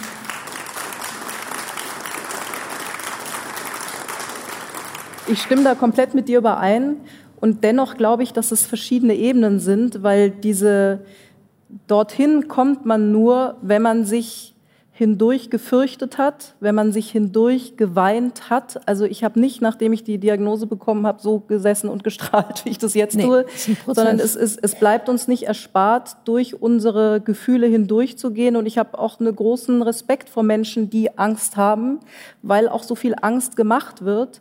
Und äh, diese Angst will auch durchfühlt werden und auch Angst hat ganz viel mit, mit Trauma zu tun. Also, und wenn die zu, zu überwältigend ist, dann ist das auch nicht möglich, sie zu fühlen. Da braucht man Begleitung, weil das ist nicht, das ist nicht so leicht, da einfach so irgendwie durchzukommen. Und ich bin so froh, dass wir so gute Begleitung hatten auch in der Zeit, weil also so ein Schmerz durchzufühlen ist kein Spaziergang. Und wir Danke. Ja, ich glaube, das ist, das ist ganz wichtig, weil das, ja, das ist nicht leicht. Das ist das, wir, wir lernen es ja eigentlich, den Schmerz zu verdrängen. Wir lernen genau. es ja eigentlich, genau. die Gefühle nicht zuzulassen von Kindesbeinen an. Ja, ein Indianer kennt keinen man, Schmerz. Genau, und deswegen ähm, spricht man nicht über den Tod. Ja. Genau. Weil das tut weh, drücken wir mal weg. Wir haben ja zu funktionieren in einer Leistungsgesellschaft. Und, und deswegen werden Gefühle weggedrückt. Und was im Moment geschieht mit den Menschen, ist, dass sie eigentlich hindurch gezwungen werden, durch ihre Ängste und ihren Schmerz, durch ihre eigenen Höllen zu gehen, weil uns gar keine andere Wahl bleibt. Und ähm, ich hatte es leicht, dieser, dieser Moment in, in Flammen zu stehen, weil das geht so schnell, da kannst du nicht lange nachdenken. Das heißt, ich, ich, ich musste loslassen. Äh, hätte ich nachdenken können, hätte ich alles getan, um diese Situation zu vermeiden. Letztendlich war sie für mich das allergrößte Geschenk, was ich jemals hätte kriegen können. Aber jetzt haben wir das Problem, dass wir noch Zeit haben nachzudenken und versuchen alle, wir versuchen Wege zu finden, um da irgendwie drumherum zu kommen.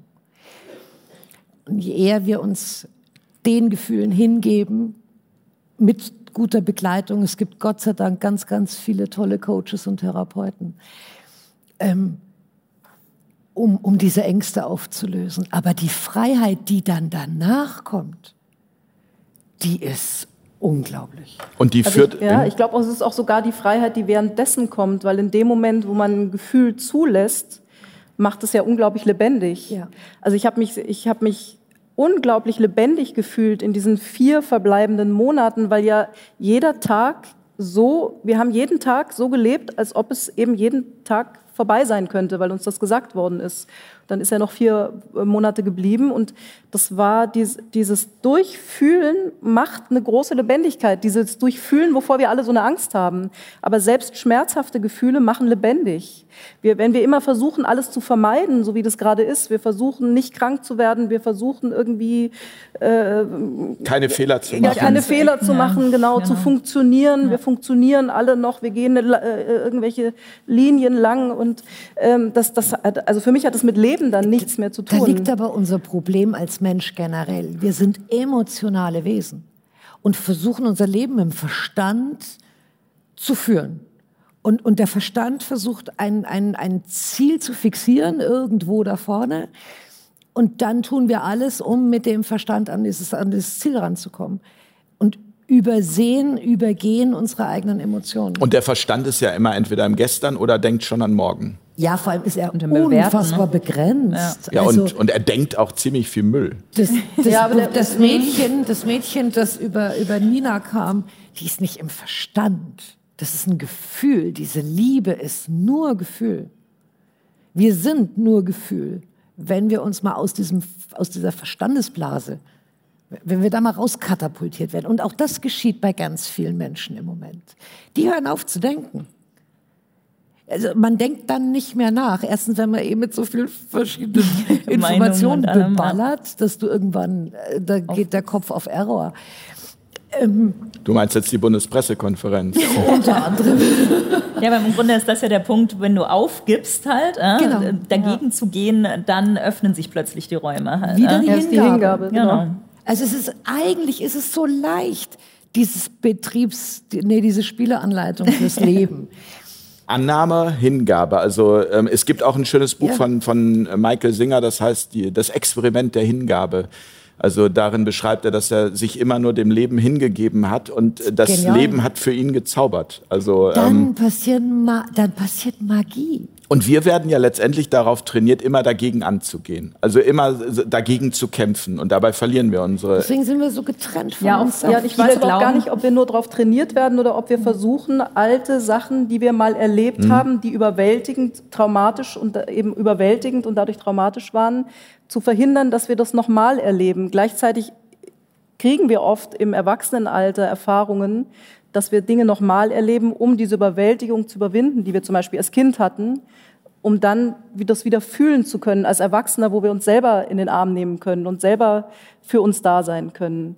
Und ich glaube, das ist ganz oft, dass das abgespaltene Ab Trauma ist ja immer eine Abkapselung, eine Abspaltung. und dann retraumatisiert sich das durch irgendeinen Trigger, genau. durch irgendeine Situation im Außen und, und dann haben wir aber wieder die Chance, es zu heilen, genau. indem wir es nicht verdrängen. Genau, Verstehe der Kopf versucht eben das zu verhindern, indem man bloß nicht nochmal das Gleiche erleben will und dann macht man lieber, was einem gesagt wird, weil man will ja irgendwie nicht fühlen also es geht immer wieder darum, die, die, die Sachen, die, die zu schlimm waren zu fühlen, wieder fühlen zu lernen, wieder fühlen dürfen. Ja, und dazu kommen, wir sind ja in dieser Leistungsgesellschaft, in dieser Wohlstandsgesellschaft, wo wir da von klein an darauf trainiert werden, zu funktionieren und besser und, und, und, und noch toller und noch erfolgreicher und, und was auch immer, was wir vorzuweisen, vorweisen sollen.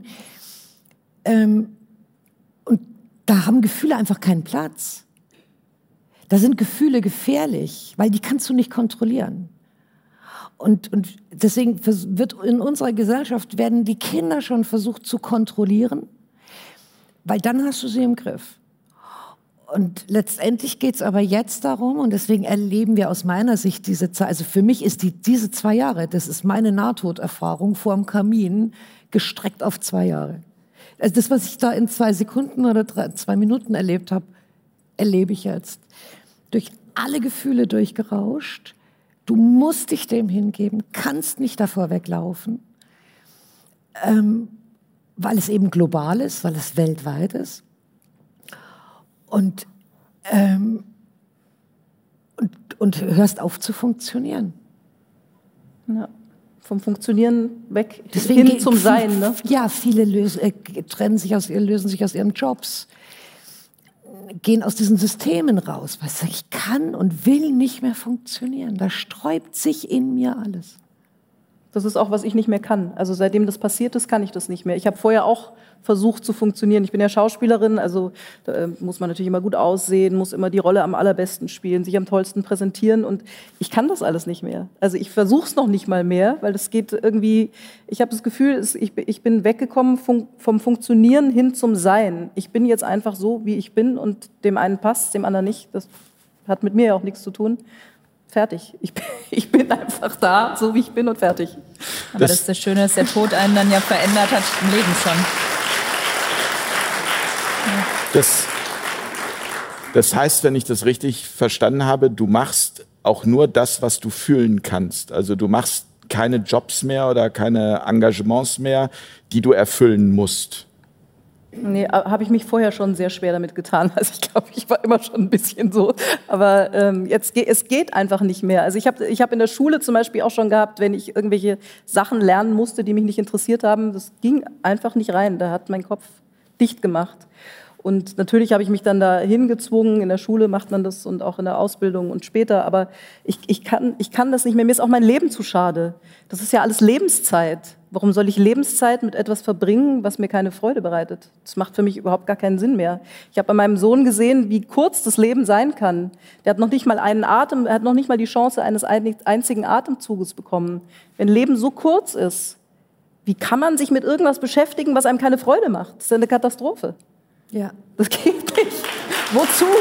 Wozu auch? Und ich, ich glaube auch, dass wir letzt, ich glaube auch, dass wir letztendlich nicht hier sind, um Dinge zu tun, die uns keine Freude machen. Also, Oliver, wie viel, wie viel, äh, ich kann mir das jetzt vorstellen, als Wissenschaftler, du wirst ja wahrscheinlich da auch häufig in deinen eigenen Kreisen eher, wie kann man sagen, belächelt, kritisiert oder ähm, hast du das Gefühl, die öffnen sich auch immer mehr für das, was du da erforscht und wie viel von dem, was du machst, ist äh, noch Pflicht und wie viel ist Kür, also das, was du wirklich von Herzen gerne erforschen möchtest. Weil am Ende könnte ich mir vorstellen, dass es ja auch immer danach geht, wer das Geld gibt, oder? Also ich muss sagen, als ich angefangen habe, damit an die Öffentlichkeit zu gehen, habe ich mit dem Schlimmsten gerechnet. Ja, so als ich mein erstes Interview gegeben habe bei Nepomuk Meyer äh, in Bayern, haben mir die Knie geschlottert, weil ich dachte, jetzt kommen meine Kollegen und zerfetzen mich. Aber es ist eigentlich das Gegenteil passiert. Ja, das heißt, ich habe so viele Zuschriften gekriegt von äh, Chefärzten, ganz viele Chefärzte, promovierte Biologen, Geologen, Mathematiker, ganz viele Wissenschaftler haben mich angeschrieben, mir ihre Unterstützung zu, äh, zugesagt. Oftmals sind es emeritierte Professoren. Ja? Das heißt, hier spielt der, der Materialismus wieder eine Rolle. Äh, das heißt, äh, viele Wissenschaftler oder Chefärzte trauen sich das nicht zu tun, so wie ich, während man noch Geld verdienen muss. Also man muss es sich leisten können. genau. Das heißt, da ist es nicht mehr so schlimm, wenn du mit 67 Jahren ähm, dich plötzlich äh, dafür öffnest und auch in die Öffentlichkeit äh, gehst. Aber es gibt auch äh, einige jüngere Kollegen, äh, die mich angeschrieben haben. Und das hat mich echt sehr berührt, muss ich sagen. Also war ich total überrascht. Und ja, kann man ruhig klatschen, das weiß man in der Öffentlichkeit vielleicht gar nicht so sehr. Es sind viel, viel mehr, als wir glauben.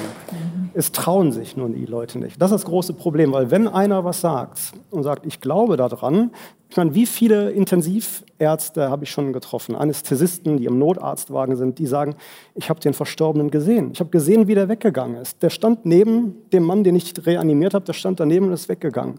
Habe ich schon ganz viele Zuschriften gekriegt. Es sind so viele Leute, aber oft schreiben sie mir und sagen, ich sei der erste Mensch, dem sie das erzählen, weil sie trauen sich das nicht irgendjemand anderem zu erzählen. In, in anderen Kulturen, ja. da, da, erzählt die Oma das dem kleinen Kind, da ist es ja. ganz normal. Da, da, da gibt es diese, diese Frage oder Angst vor dem Tod gar nicht. Mhm. Und wenn das, ähm, ich hoffe ja, dass wir da äh, ein schönes neues Schulsystem kreieren dürfen, wenn da solche Gespräche stattfinden, Kinder sehen die Verstorbenen, wenn man da einfach bei Kindern mal fragt, habt ihr denn das, wenn das erzählt, die Oma ist jetzt gestorben, hast du die denn gesehen, wie die, wie die gegangen ist, dann erzählen die das. Und wenn, wenn wir da wieder einen normalen Umgang als Gesellschaft miteinander finden, was glaubt ihr, was da alles passiert in uns? Aber dafür brauchen wir, glaube ich, eben äh, tatsächlich so Zahlen, Daten, Fakten weil die Menschen brauchen das als Brücke, ähm, weil die meisten eben auch so, ich sage es jetzt mal in Anführungsstrichen, ähm, trainiert wurden. Also ich, ich, ich, eingeschlossen, also bis vor ja. zwölf Jahren hätte ich so ein Gespräch hier, hätte ich gedacht, ja gut, das ja, klingt spannend, klingt interessant. Wie gesagt, ich habe mich als Kind auch schon damit beschäftigt, bin dann aber eben auch in diesen Materialismus reingerutscht. Es ging immer darum, möglichst große Autos zu fahren, viel Geld zu verdienen, ähm, also immer irgendwie eine dicke Armbanduhr zu tragen. Das war so. Und bin eben auch erst selber wieder durch einen Schicksalsschlag ähm, zurückgeschubst worden oder auf das zurückgeschubst worden, ähm, worum es eigentlich geht. Aber zu dem Zeitpunkt damals hätte ich eben Fakten oder eine Studie oder was auch immer gebraucht. Es hätte unglaublich dabei ähm, geholfen, mich von etwas anderem zu überzeugen. Nina? Ja, entweder braucht man eben einen eigenen Schicksalsschlag mhm. oder eben dieses eigene Gefühl, auf der Suche zu sein nach irgendetwas oder eben Zahlen und Fakten halt. Also ich glaube, das erreicht genau diese Gruppe von Menschen, die du sonst eben nicht erreichst halt, äh, die eben selber vielleicht nicht so eine Intuition haben, da selber kein Gefühl zu, selber in der Angst sind, anders erzogen sind. Die erreichst du genau damit halt zu sagen, boah, das ist aber wissenschaftlich zumindest ein Stück weit bewiesen oder hier gibt es was ganz Spannendes. Also mich haben ganz viele Menschen auch nach dem Buch von Olli angeschrieben und gesagt halt, ja, jetzt würde ich mich trauen, zu dir zu gehen. halt. Also, weil, weil das eben was war, womit sie umgehen konnten, was eben nicht ähm, von der esoterischen oder spirituellen Seite geschrieben war, weil es auch ein Mann geschrieben hat. Das war natürlich auch nochmal was anderes. Und auch noch Professor. Professor. Da kamen mehrere Dinge zusammen eben, wo, wo du wahnsinnig viele Leute erreicht hast, die ich jetzt mit einem YouTube-Video gar nicht erreichen würde oder die auch mit ihrer eigenen Intuition da nicht rankommen. Und entweder muss eben das Universum sie aufschütteln und aufrütteln durch einen Schicksalsschlag oder eben es muss äh, im Grunde von außen halt etwas präsentiert werden, was sie glauben können und annehmen können. Und dann können sie anfangen, oh, ich habe vielleicht auch was wahrgenommen, stimmt ja, ich habe auch schon mal ein Zeichen von meinem Verstorbenen bekommen. Also ganz viele normale Menschen, die sich noch nie damit beschäftigt haben, haben entweder einen Schicksalsschlag und nehmen dann auch sehr viel wahr oder haben eben sich von äh, ihm oder von anderen, die was darüber geschrieben haben, so sehr inspirieren lassen und sagen dann, jetzt nehme ich es wahr. Vorher war mir das gar nicht bewusst, was ich wahrnehme, weil natürlich auch das manchmal, für, also für mich nicht, aber für viele Menschen so ganz, ganz zarte Nuancen sind, die geistige Welt zu spüren. Also wie eben mal abends im Traum oder irgendwo, dass man das Gefühl hat, da steht jemand oder ich drehe mich um und da war was oder Phänomene, die geschehen, wo man ja immer noch mit dem normalen Menschenverstand sagen kann, ach, das hast du dir eingebildet oder wo Kindern schon gelehrt worden ist, ja, du hast nur geträumt, hör darauf nicht, ähm, du hast eine blühende Fantasie, diese normalen Sprüche, die man eben in der Kindheit viele, also ich nicht, aber viele Menschen in der Kindheit schon zu hören bekommen haben. Du hast ja eine Studie gemacht, Oliver, und ich dachte eigentlich, ähm, ich hätte sie mir hier aufgeschrieben, wie sie heißt, habe ich aber nicht. Von daher muss ich jetzt hier fragen. Ja. Eriam. Er Eriams Studie. Eriams Studie. Genau. Ja, das kommt so ein bisschen aus meiner Fraunhofer Zeit. Ich habe ja da als Wissenschaftler gearbeitet und Forschungsprojekte kriegen dort immer Akronyme.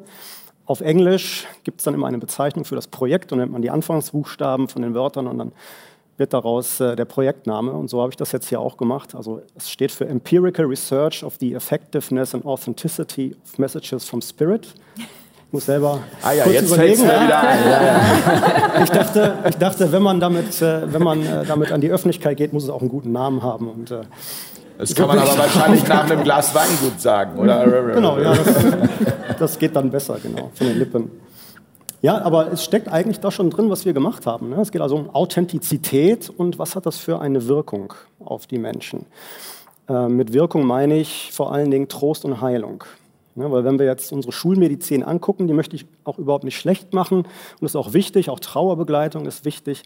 Aber dieses Potenzial wirklich zu heilen, also wirklich Heilung zu geben, das hat eigentlich nur ein guter Jenseitskontakt, der authentisch ist.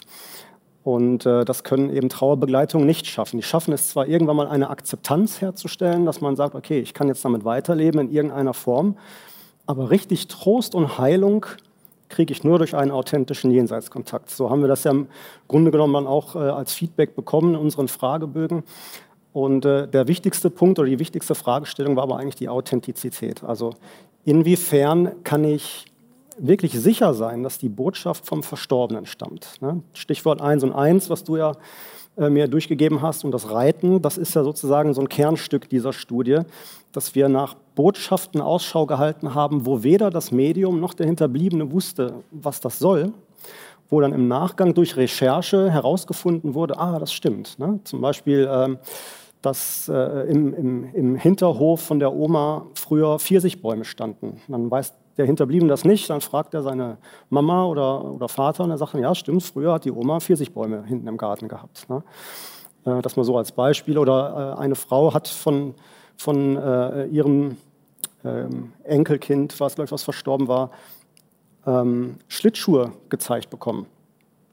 Und dann kam irgendwie am Abend äh, der, der Sohn von ihr mit dem anderen Kind und das wurde dann äh, beim Schlittschuhlaufen angemeldet.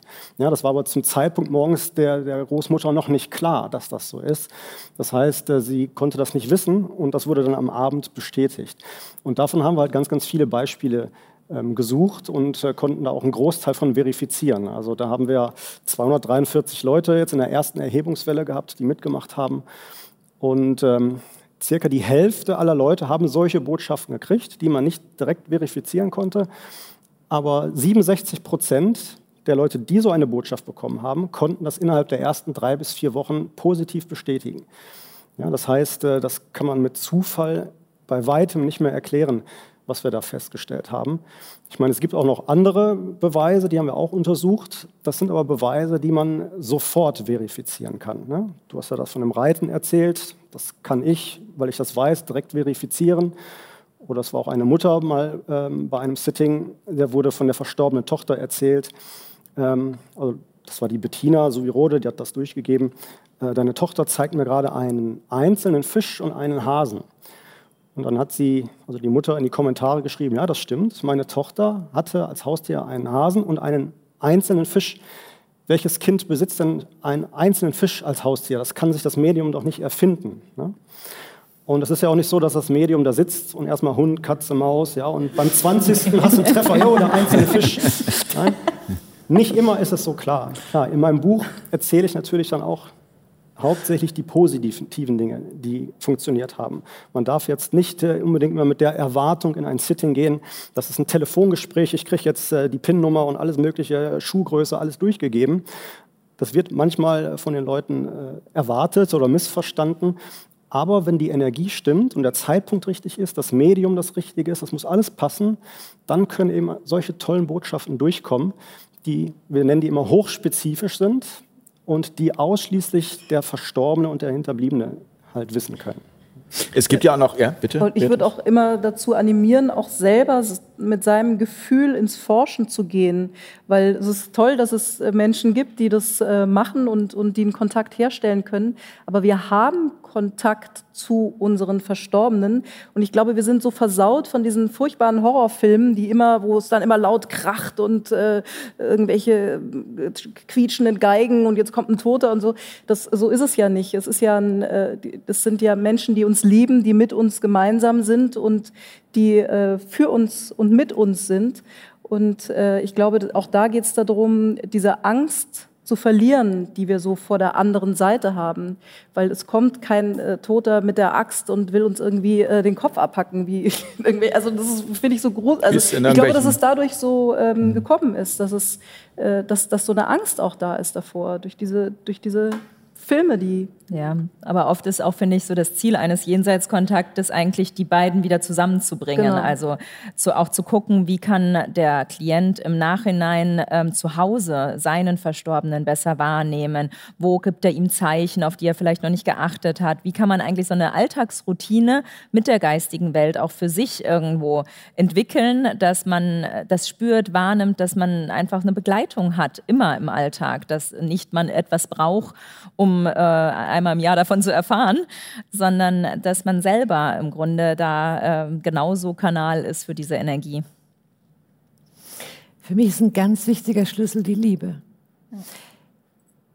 Sobald jemand den Körper verlässt, ist er erstmal in einer Neutralität, in einer kurzen Phase der Neutralität und dann beginnst du eine Liebe zu fühlen, die wirklich nicht von dieser Welt ist, die wir als Menschen so nicht kennen. Wir sind so verkorkst, wir alle.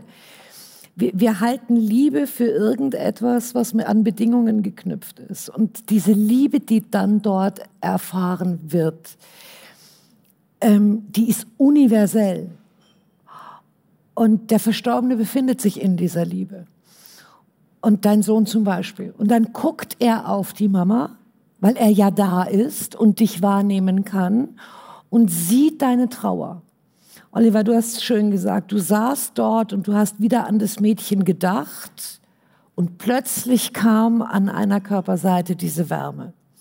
Du hast sie durch deine Gedanken, hast du sie eigentlich gerufen, sie hat dich gesehen, hat deine Trauer gespürt und hat diese Liebe fließen lassen.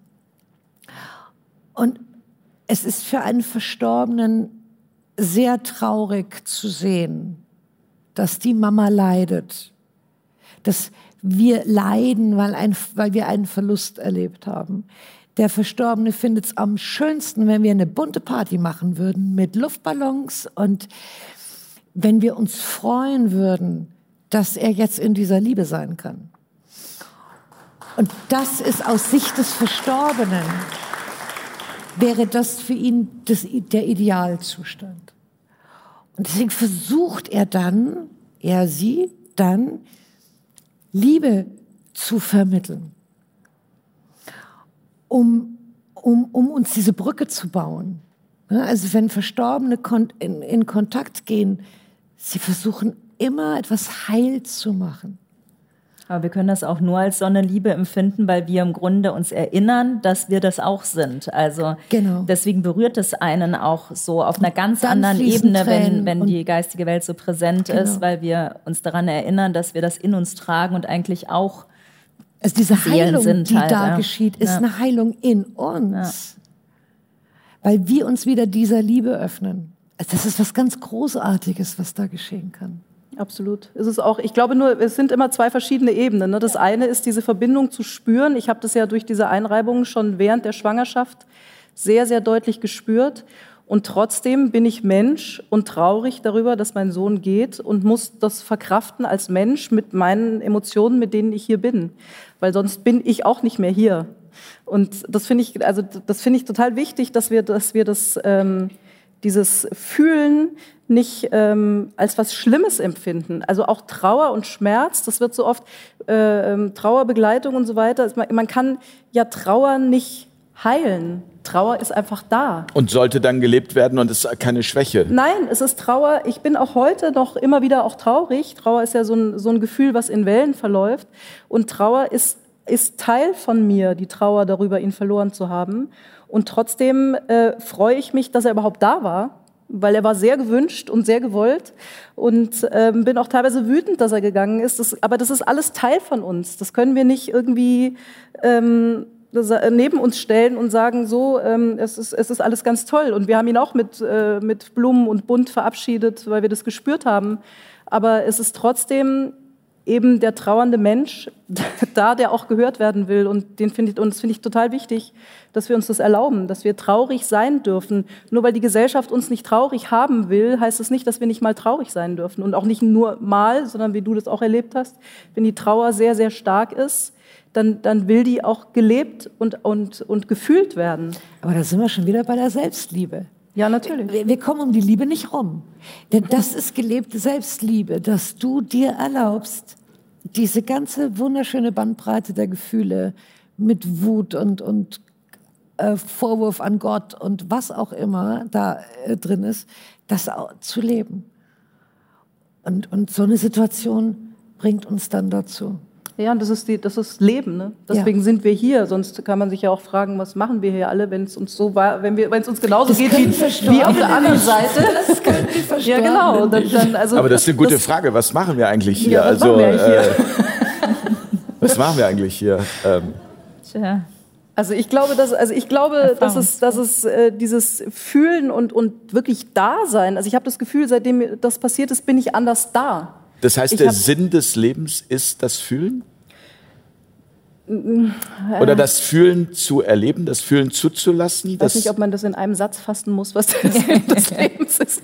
Also ich, ich glaube, dass, dass der Sinn des Lebens ist, das Leben zu leben. Und Leben heißt, es, es gibt Aufs, es gibt Abs, es ist alles Teil des Lebens, aber es ist nicht und es darf da sein. Ja, es darf da sein und es darf auch mal wehtun. Wenn ich, mir, wenn ich, auf, wenn ich auf mein Knie falle und mich aufschürfe, dann tut's auch weh.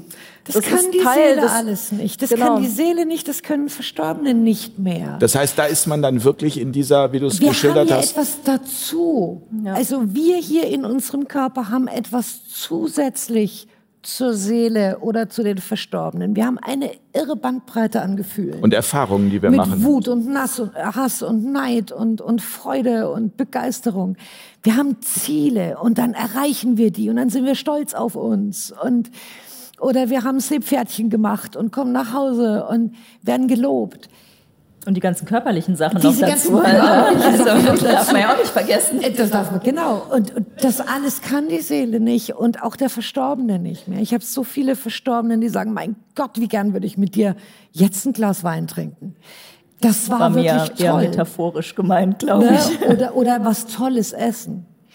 Diesen Genuss, mit unseren Sinnen etwas fühlen zu können, wahrnehmen zu können, verschiedene Geschmacksrichtungen definieren zu können. Das haben wir zusätzlich. Also das, das, das Leben zu leben ähm, und vor allem dann aber eben auch, also diesen Gedanken habe ich immer mal wieder, eben es auch jetzt zu leben und eben nicht diese Aufschieberitis, weil ja, aus wir der ja es genießen. Wir können doch auch leiden. Leiden kann doch wunderbar sein. Hey, Leiden ist wunderschön. Ja, es, es tut doch gut, ja. ist mal so in der Badewanne voller Selbstmitleid ja. zu baden. Ja, und alle gut. anderen sind schuld. Also mal so ein, schöner, so ein schöner Ehestreit zum Beispiel. Und dann versöhnt man sich wieder. Aber das kann man doch. Also ich genieße das jetzt alles. Wenn ich leide, leide ich ordentlich. Ja, und es kann ja auch jederzeit vorbei sein. Das wissen wir ja nicht, halt, genau. ne? ob wir hier nachher noch sitzen oder was war ja. das mit den, mit den ähm, Scheinwerfern, vorher der Kommentar, ob doch einer runterkommt und wir Jenseitskontakte herstellen müssen dann oder so. Also wir wissen es ja nie. Es gibt ja keine Garantie dafür, dass wir morgen noch hier sind. Und das ist ja das kostbare Geschenk, was wir haben, dass wir einfach gar nicht wissen, wie viel Zeit wir hier haben und ob das was Gutes ist, wenn wir viel Zeit haben oder ob es eher besser ist, wenn wir weniger Zeit hier haben. Und das macht es ja eigentlich so kostbar, wo wir eigentlich jeden Moment als das, was er gerade ist, also ohne Bewertung, mal annehmen könnten. Ja, und das habe ich gelernt eben in der Zeit, weil, wir, weil es eben nicht klar war, wann ist, wann ist es vorbei. Ne? Und dadurch lernt man das, man stellt sich auch das ja immer so schön vor, ja, dann liest man das Buch von Eckhart Tolle, ich will im Jetzt ja. leben, ach, das ist ja so toll, im Jetzt zu leben, ja, mir blieb nichts anderes übrig, als im Jetzt zu leben. Und plötzlich war eine, eine Sekunde so lang wie eine Stunde, das, das, das war auf einmal so, dann habe ich das einer Freundin erzählt und die meinte, Ah, Beatrice, ich glaube, du hast gerade das Geheimnis gelüftet, was es heißt, im Jetzt zu leben. Ja, danke schön. Ganz toll. So habe ich es mir nicht vorgestellt. Ne? Also wir, wir haben oft auch so eine Vorstellung davon, dass das dann immer alles nur toll ist. Aber es, es hat damit zu tun, dass wir uns, wie Anke immer so schön sagt, hingeben, dem, was da ist, hingeben. Und wenn wir uns dem, was da ist, hingeben, sind wir im Jetzt, weil wir verbunden sind mit uns, mit allem, was uns umgibt, mit allen, die uns umgeben sowohl die, die hier sind, als auch die auf der anderen Seite sind. Und ähm, das macht, ich kann es nur mal wieder sagen, Lebendigkeit aus. Das ist das Feuer im Leben. Das ist was, ja, was Lebendigkeit. Ja, das Einzige, was uns begrenzt, sind unsere begrenzten Gedanken. Also wir glauben vorher, ähm, du sagst, du liest Eckart Tolle und sagst, ja toll. Ja? Also früher glaubtest du, das geht nicht. Und dann passiert ein Ereignis und plötzlich ist es ein ganz natürlicher Zustand. Aber die genau, Frage aber so ist ja, hat ich mir nicht ausgesucht. Ich habe ja. mir gedacht, das ist ja ganz toll. Das ist ja alles nur ganz toll. Ich lebe jetzt im Jetzt und ich fühle alles und so. Ja, so ist es. Aber, aber die Frage ist trotzdem, warum, warum, Oliver, können einige so damit umgehen, also wie hier am Tisch und andere äh, verzweifeln, greifen zum Alkohol, was auch immer, Drogen, verlieren ihr Leben komplett äh, aus den Händen. Also ich habe mal Interviews geführt äh, mit Menschen, die halt in einem Obdachlosenheim Leben und habe dort wirklich also sehr ähm, ergreifende Geschichten gehört. Ähm, Job verloren, Frau verloren, Kind gestorben, all diese Themen, die aber dazu geführt haben, dass das Leben einfach komplett kaputt war? Also wo, wo, was macht, also das wäre für mich auch nochmal so, so wichtig, gerade auch in dieser Sendung herauszuarbeiten, auch für alle, die uns zuschauen. Also was neben der Annahme, neben der Hingabe, das, das ist ja etwas, wie du es selber gesagt hast, das klingt leicht, aber das ist es nicht. Und äh, was kann man tun? Also es ist es nicht, wenn man nicht diese Erfahrung gemacht hat. Das heißt, was kann man tun in dem Prozess, in dem man gerade ist, äh, möglicherweise als alleinerziehende Mutter oder wie auch immer, der Job gekündigt, man hat finanzielle Nöte. Also wie komme ich in dieses Gefühl, das so sehen zu können? Habt, habt ihr da konkrete Tipps? Naja, indem man es durchfühlt, indem man da durchgeht. Also jeder sucht sich ja auch eine andere Erfahrung aus. Ne? Aber das ist genau der Punkt. Das haben wir, genau, man, man fühlt da durch, aber da, da muss man sich dann jemanden holen, da braucht man Hilfe, da es braucht geht man ums Begleitung. Bewusstsein. Es geht einzig und allein ums Bewusstsein. Wenn jemand leidet, dann kann der 50 Jahre leiden. Das, diese 50 Jahre ziehen sich wie eine Ewigkeit oder fünf Monate, ist egal, welche Zeit du nimmst. Ähm, wenn du dir nicht dessen bewusst bist, was da gerade mit dir passiert, dann ist es einfach nur Leid. Wenn du aber das gleiche Gefühl erlebst und bist dir bewusst, was da gerade passiert und wodurch das ausgelöst wird und du guckst bewusst auf dich selbst, auf deine Gefühle, du lässt all das hochkommen. Ähm, du schläfst bewusst unter einer Brücke, weil, weil alles verloren ist dann entwickelst du dich dadurch weiter. Dein Bewusstsein entwickelt sich weiter. Und bei vielen Menschen passiert eben genau das nicht. Weil das Bewusstsein nicht da ist dafür. Sie, und das ist meine sie Frage. Wie diese Zeit, die wir jetzt hier so toll geschenkt bekommen, das ist ja echt, das ist ein, aus meiner Sicht ein Riesengeschenk, diese, dieser Druck, den wir erleben. Weil wir dadurch bewusst, wenn wir den Mut dazu haben, bewusst wirklich durch diese ganzen einzelnen Klaviertöne unserer Ängste hindurchgehen können. Aber wie knipsen ja, wir dieses Bewusstsein an? Also sie hat in einem Nebensatz gerade, wenn man, wenn du den Mut hast, gesagt. Also wenn ich finde, es hast, ist nicht ja. nur das Bewusstsein, sondern du brauchst auch einen gewissen inneren Motor. Du musst einen Mut haben. Und woher und kommt der? Was kann man da tun? Ja, ich denke schon, dass es einerseits darauf ankommt, auch dir Hilfe zu holen, wenn du selber die, die, Kraft nicht hast. Also wenn du ganz unten bist, zu erkennen, dass du ganz unten bist, dass es da entweder nur diesen Weg gibt, okay, ich gebe jetzt auf und gebe mich nur diesem Leiden hin halt. Ja, und selbst da halt ist es manchmal dann, dass es dann besser wird oder eben, dass du versackst. Also dass im Grunde du annimmst, dass du fast stirbst und nicht mehr anders kannst oder eben auch dann zu sagen, ich hole mir Hilfe, ich mache was anderes. Und wenn es dann eben das Buchlesen ist oder der Therapeut oder da kann man nicht sagen, es gibt eine Richtung. Aber zu erkennen, ich kann so alleine jetzt gerade nicht mehr weiter. Also da ist ja auch diese Annahme dann wieder eben halt drin, aber eben auch eine Annahme von, ich brauche Hilfe oder ich muss was ändern, ich muss jetzt mutig sein. Also oft braucht man ja diesen tiefsten Punkt wo man dann runtersinkt und unten auf dem Boden ankommt, um sich wieder abzustoßen. Also wenn man im Leiden und im Sinken drin ist, erkennt man es ja oft selber nicht. Bert Hellinger hat so einen schönen Satz geprägt, geht's dir schon schlecht genug, dass du was änderst? Also wir Menschen sind leider so, dass wir, solange es uns noch gut geht, ändern wir nichts. Lernen wir durch sind, Schmerz? Was? Lernen durch Schmerz? Ja, und die Frage ist auch, ob wir uns überhaupt erlauben dürfen, zu beurteilen, ob das Leben eines anderen, der vielleicht unter der Brücke schläft oder, oder was auch immer, also wie soll ich das sagen, wenn wir auf den Schmerz von anderen gucken, sind wir immer schnell dabei zu sagen, oh, da muss man doch helfen, wir der muss doch anders. Mhm. Wir bewerten das und, und fügen das in unser Wertesystem ein. Vielleicht ist es für denjenigen eine ganz andere Erfahrung, als wir denken, was es, was es für eine Erfahrung ist. Also, weil das muss nicht immer schlecht sein. Also ich habe beide Seiten kennengelernt. Ich habe Menschen kennengelernt, die so sehr gelitten haben und so verzweifelt waren und ich habe Menschen kennengelernt, die das bewusst gewählt haben und gesagt haben, ein Obdachloser zum Beispiel in Berlin, den ich immer wieder traf, über Jahre hinweg, immer wenn ich in Berlin war, ähm, der dort gesessen hat mit seinem Buch und für ihn alles eine spirituelle Praxis war. Und irgendwann habe ich ihn angesprochen, wir sind ins Gespräch gekommen und er hat gesagt, er hat das bewusst gewählt. Er möchte so leben und er liebt dieses Leben in dieser Freiheit. Von daher danke für den Hinweis. Das ist natürlich ganz wichtig, weil wir ja ganz schnell auch das bewerten und sagen, irgendwie, also, oh Gott, äh, der Arme und der fühlt sich vielleicht gar ja, nicht und. Der, und die konfrontieren uns ja auch wieder mit unseren Ängsten. Also die Frage ist, äh, was ist der andere und was ist die Angst, die wir auch nur projizieren. Ja. Weil natürlich, äh, wenn wir gewohnt sind, wir sitzen zu Hause und alles ist warm und wir sehen jemanden, der äh, unter einer Brücke schläft, dann, oh Gott, das könnte mir auch passieren, dann geht ja sofort die Angstspirale los. Und wenn die Angstspirale losgeht, dann sind wir immer nur aufgerufen, auf unsere eigene Angst zu gucken und nicht zu gucken, wie helfe ich dem jetzt, dass es ihm besser geht, damit ich mich danach besser fühle. Ja. Wir, wir, wir, hatten Carsten, also schöne Grüße an dieser Stelle auch schon übrigens mal in dieser Sendung. Also ähm, ja, aber danke für diesen, für diesen, also ja, wichtigen Hinweis, weil das sind genau wieder diese bewussten Momente, wo man ganz oft äh, sich einfach leiten lässt von den Mustern, die man in sich trägt und äh, sich verleiten lässt, es eben durch die eigene Brille nur zu bewerten, ohne tatsächlich zu fragen, wie geht's denn dir damit? Und hast du es vielleicht frei gewählt? Naja, und vielleicht, äh, wenn ich meine eigenen Ängste geklärt habe, vielleicht braucht es dann auch niemanden mehr, der auf der Straße lebt. Wenn wir davon ausgehen, dass wir kreieren, wo wir sind, was für ein Leben wir leben, dann kreieren wir diese Menschen mit, weil die uns auch was spiegeln. Und wenn wir in uns, also, äh, also ich, ich sehe. Auf der Straße leben kann toll sein.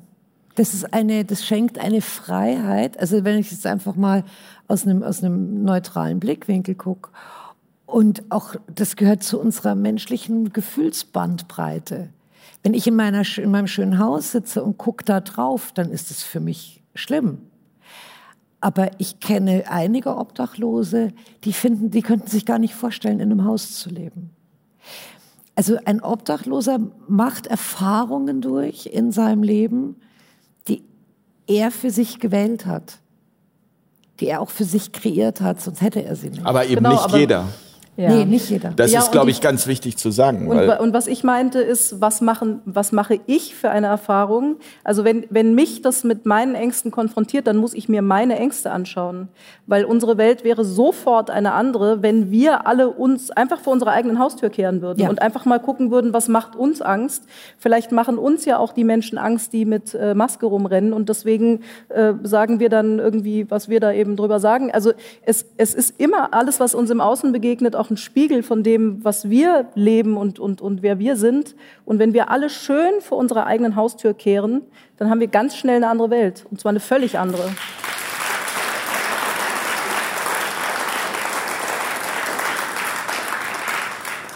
Oliver, du hörst den Damen so bedächtig zu. ja, ich habe ich hab gerade an Lebensplan denken müssen, weil ähm, das, was uns hier passiert, ist ja mehr oder weniger, ich bin fest davon überzeugt, auch abgesprochen, abgestimmt mit dem eigenen geistigen Team, mit der eigenen geistigen Familie. Und ich bin mir ziemlich sicher, dass gewisse Lebenssituationen auch im Einverständnis mit der jeweiligen Seele halt auftreten. Also wenn jetzt jemand obdachlos wird oder jemandem etwas ganz, ganz Schreckliches zustößt, schrecklich in Anführungsstrichen, für uns als Menschen wird es als sehr schrecklich möglicherweise wahrgenommen, ist das vielleicht etwas, was unserer Seele hilft, genau das zu lernen, was wir eben noch brauchen. Und ich glaube, dass äh, uns unser geistiges Team auch immer wieder in Situationen führt, wo wir genau das erleben können und sollen, was wir uns auf den Lebensplan geschrieben haben. Und wenn wir diese Dinge dann mit unserem freien Willen eben nicht schaffen zu lösen, naja, dann im nächsten Leben. Ne? Wir das haben den, den, freien Willen und das ist auch ganz, ganz wichtig, so nehme ich das zumindest wahr, dass der uns auch bleibt. Und Nichtsdestotrotz werden wir in gewisse Situationen immer wieder gebracht, die uns dann offensichtlich dann ja zum seelischen Wachstum weiterhelfen können. Dennoch muss ich jetzt an dieser Stelle, weil das finde ich ganz wichtig, ähm, bei dem Thema und in der Zeit, in der wir leben und der Tatsache, dass wir jetzt täglich auch in den Medien hören, die Energiepreise explodieren. Viele können es sich nicht mehr leisten, Lebensmittel zu kaufen. Da verstehe ich schon, dass der ein oder andere jetzt vielleicht sagen wird, das ist aber auch ein bisschen, klingt ein bisschen sarkastisch, was die da besprechen, wenn sie sagen, naja, das ist halt irgendwie die Erfahrung, die ihr euch gebucht habt. Das ist aber nur rein menschlich. Das ist die menschliche Ansicht. Ja, aber das finde ich wichtig, nochmal, mhm. also das finde ich genau wichtig, nochmal deutlich zu machen, wie es gemeint ist. Ja, und es ist ja auch nicht irgendwie, dass wir uns um, um also diese scheiß Erfahrung von irgendwie, ich habe kein Geld gebucht haben, sondern es geht ja eher um Lebensthemen. Also es ist nicht, dass wir genau diese Situation jetzt von, ich habe kein Geld unbedingt vor dieser Inkarnation gewählt haben, sondern wir wählen uns auf Seelenebene Themen aus. Also zum Beispiel Vergebung lernen oder äh, mutig glücklich sein. Also bevor wir inkarnieren, Bevor oder? wir inkarnieren halt, ähm, hat die Seele einen Plan, warum sie sich dieses Leben aussucht. Auch das Setup, also warum diese Eltern, warum ähm, dieses Land, ähm, das, das hat Gründe, dass wir die Erfahrung machen können, die wir hier machen wollten. Und ähm, die einzelnen Situationen aber sind nicht vorgegeben, sondern es geht eher darum, wenn wir diese Lebensaufgabe annehmen, wenn wir jetzt ein Problem haben oder wenn jetzt irgendwie ein Verlust ist und wir gehen nicht in die Abwehr, sondern wir durchleben die Trauer, wir durchleben das, also alles, was wir da erfahren können und wachsen daran, dann ziehen wir dieses Thema nicht noch und noch und noch mal an. Also oft ist es auch keine Seele will leiden. Also es ist nicht dieses, ähm, das hast du dir vorher ausgesucht, diese Bestrafung zu bekommen. Es ist nicht karmisch zu, zu leiden, sondern ähm, es geht darum, daraus was zu lernen. Also oft sind es Menschen auch, die in ihrem Strudel immer wieder in diese Dinge gehen, weil sie an einem Punkt irgendwo halt ähm, ja die Lernerfahrung darin nicht annehmen können. Und da geht es auch ganz viel, finde ich, wieder um eine Art Glauben, an universellen Glauben. Also den haben wir ja auch in dieser Zeit oft verloren oder viele Menschen haben den gar nicht mehr, was ja einerseits ganz gut ist, dass er nicht mehr von der Institution vorgegeben wird, aber es geht ja um einen inneren, eigenen Glauben, eine Anbindung, wie auch immer man es nennen will. Und da hilft es oft dann zu erkennen, irgendeinen Sinn wird das schon haben, auch wenn wir den vielleicht hier aus unserem Blickwinkel nicht verstehen. Ich schaue, wie ich das Beste draus mache und wie ich mir Hilfe hole, wie ich Schritte gehe, wie ich aus diesem Leiden wieder rauskomme. Und oft braucht es diesen tiefen Punkt und dann zu erkennen, ich mache jetzt diese Schritte und dann wird es auch oft besser. Also und, und auch zu erkennen, wo man, ja. Also keiner hat den Lebensplan zu leiden, so sehe ich es wahr halt. Und ne? auch zu erkennen, dass wenn man Menschen trifft, die leiden, ihnen eben auch zu helfen. Finde ich, ja. Das ist genau der Punkt. Also Ja. das ist immer wieder so gerade, ja, Beatrice? Ich habe ja gelernt, bloß nicht helfen. Also bloß nicht helfen, jetzt nicht in, im Sinne von, wenn jemand nichts zu essen hat, ihm nichts zu geben, sondern bloß nicht helfen. Oft sind wir verleitet, anderen zu helfen, weil wir Dinge in uns nicht aushalten. Also wir halten den Schmerz der trauernden Mutter nicht aus, deswegen wollen wir ihr schnell helfen, indem wir sagen, naja, du kannst ja noch ein Kind kriegen. Oder ach, äh, äh, es, es, es, irgendwann geht es auch wieder vorbei und ja, und dann geht das Leben muss ja weitergehen, so diese Floskeln, die man hat, sondern es, äh, was, was hilft, was oft viel mehr hilft als helfen wollen, ist Dasein, präsent sein. Da sind wir wieder beim Jetzt. Einfach da sein und mitfühlen. Lieben. Sich mit lieben und mitfühlen. Äh, da- Das, damit ist ganz viel geholfen. Und, und, den, und den Raum zu halten, dass man als Betroffener diese Trauer auch haben darf, weil man nicht nebenher noch alle rundherum retten muss, die irgendwie das nicht aushalten, dass ein Mensch traurig ist, weil sie ihre eigene Traurigkeit nicht aushalten. Das ist so spannend, wenn sobald jemand verstorben ist und, und ihr werdet das alle erleben irgendwann. Also da kommen wir nicht drum rum, dass wir eines Tages diesen Körper verlassen und nicht dann morgens wieder zurückkehren, sondern dass dann das Herz aufhört zu schlagen.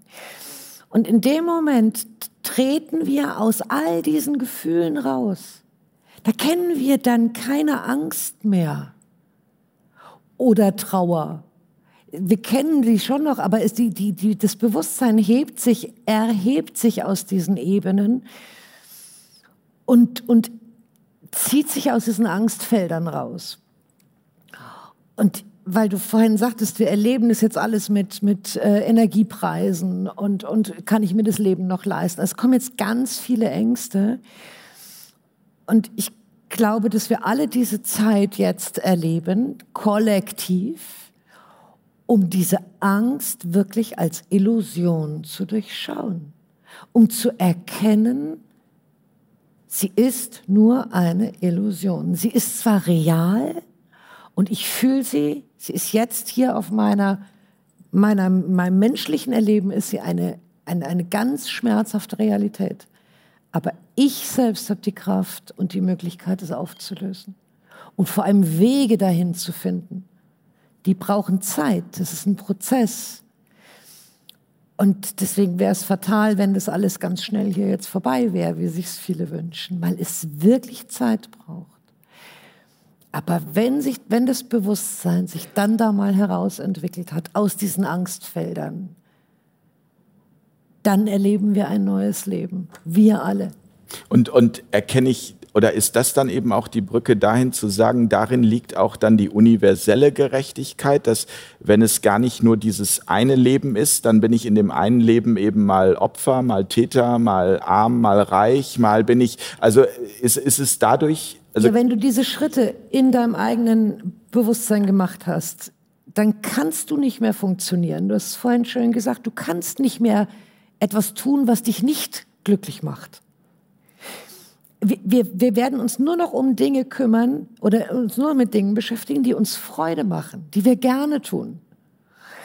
Und dann wird es hervorragende Bäcker geben, weil die lieben es, Brot zu backen. Und hervorragende Wissenschaftler, weil die lieben es, neue Bereiche in die Wissenschaft zu integrieren. Sagenhafte Lehrer, aber die lieben es, Lehrer zu sein.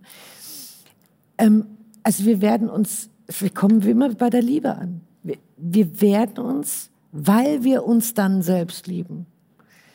Nur noch mit Dingen beschäftigen, die uns erfüllen und, ähm, wir werden anfangen, das Leben zu lieben.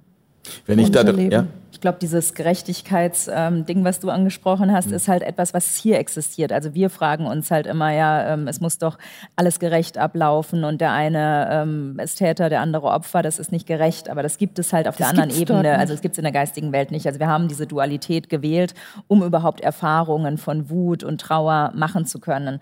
Und wenn wir natürlich erkennen würden, dass es das in der anderen oder auf Seelenebene nicht gibt, würde das ganze Spiel hier aufhören wenn ich im Grunde halt nicht sauer wäre, wenn mir jetzt jemand den Parkplatz wegnimmt oder im schlimmsten Fall dann irgendwie was antut wirklich, dann würde vieles nicht mehr existieren oder viele Spielchen würden nicht mehr funktionieren. Aber also wer hat dann, Entschuldigung, das, das ist ganz, also finde ich ganz wichtig, wer hat dann Interesse daran, dass das weiter so funktioniert und aufrechterhalten ja, wird. Ja, ich denke schon, dass es auf einer Seelenebene sozusagen wir schon das Interesse daran haben, sonst hätten wir die Inkarnation ja nicht gebucht. Wir spielen halt, hier also ein diese Spielwiese. Menschsein. Genau, diese das Dualität haben wir ja freiwillig gewählt. Warum auch immer halt. Ich denke mal als Erfahrungsfeld. Aber ich frage mich das auch manchmal. Also Stell dir mal vor, die Seele hat irgendwie ganz viele Spiele, eine Spielesammlung zu Hause. Ja, aber die kann ja trotzdem dort alles erleben. Wenn du auf Seelenebene, ja, kannst du an allen Orten gleichzeitig sein. Du kannst alle Gefühle theoretisch erleben halt. Also natürlich nicht in dem Körper, aber es ist ja viel multidimensionaler erlebbar.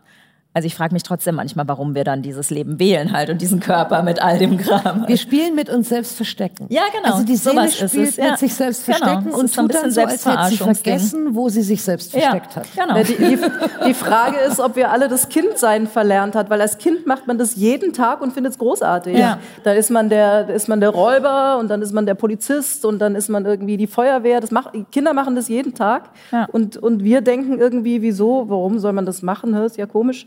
Und eigentlich als Kind hat uns das ja auch alles Freude gemacht. Das ja, ist ja auch es, ist es dann denn so langweilig in der geistigen Welt? Weil es ist ja, also die, die Verstorbenen sagen mir immer, oh mein Gott, ihr habt ja noch ein paar Jahre vor euch. Ey, ich durfte schon früher zurück. Also es ist eher so, dass sie nicht mit uns tauschen wollen halt. Äh? Also es ist, natürlich ähm, fanden sie ihr Leben vielleicht auch schön oder auch schmerzhaft oder ähm, sind, finden es traurig, dass ihre Hinterbliebenen leiden.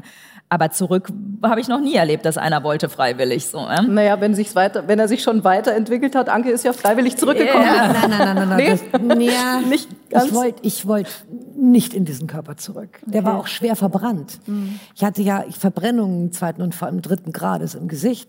Und gesagt, in das Ding gehe ich nicht mehr rein. Äh, ich, ich, ich wollte nicht noch mal in diese Schwere aber ich wurde so ein bisschen dazu gezwungen. Also ich hab, wurde dann in den Körper hineingedrückt und habe dieses Körperuniversum da drin kennengelernt und die, wie unsere Zellen miteinander kommunizieren und was da energetisch in unserem Körper passiert.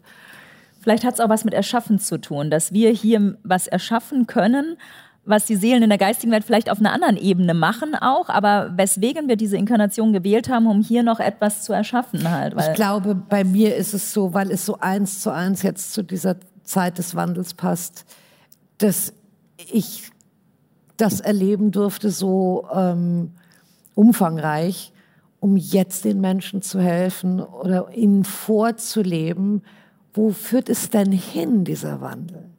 Also ich glaube, dass ich jetzt etwas lebe oder in mir erlebe, was später für uns alle eine neue Realität sein wird. Und wusstest du das, als du zurückgekommen bist? Nein, nee. nein. Okay. Und es war auch nicht einfach. Also auch das ist jetzt ne, alles Prozesse. Mhm. Ich, ich sitze jetzt hier recht gelassen und, und äh, erzähle lächelnd, wie ich am lebendigen Leib verbrannt bin. In dem Moment war das nicht lustig. Aber es ist, heute ist einfach aus meiner heutigen Sicht das, das Genialste, was mir je passiert ist.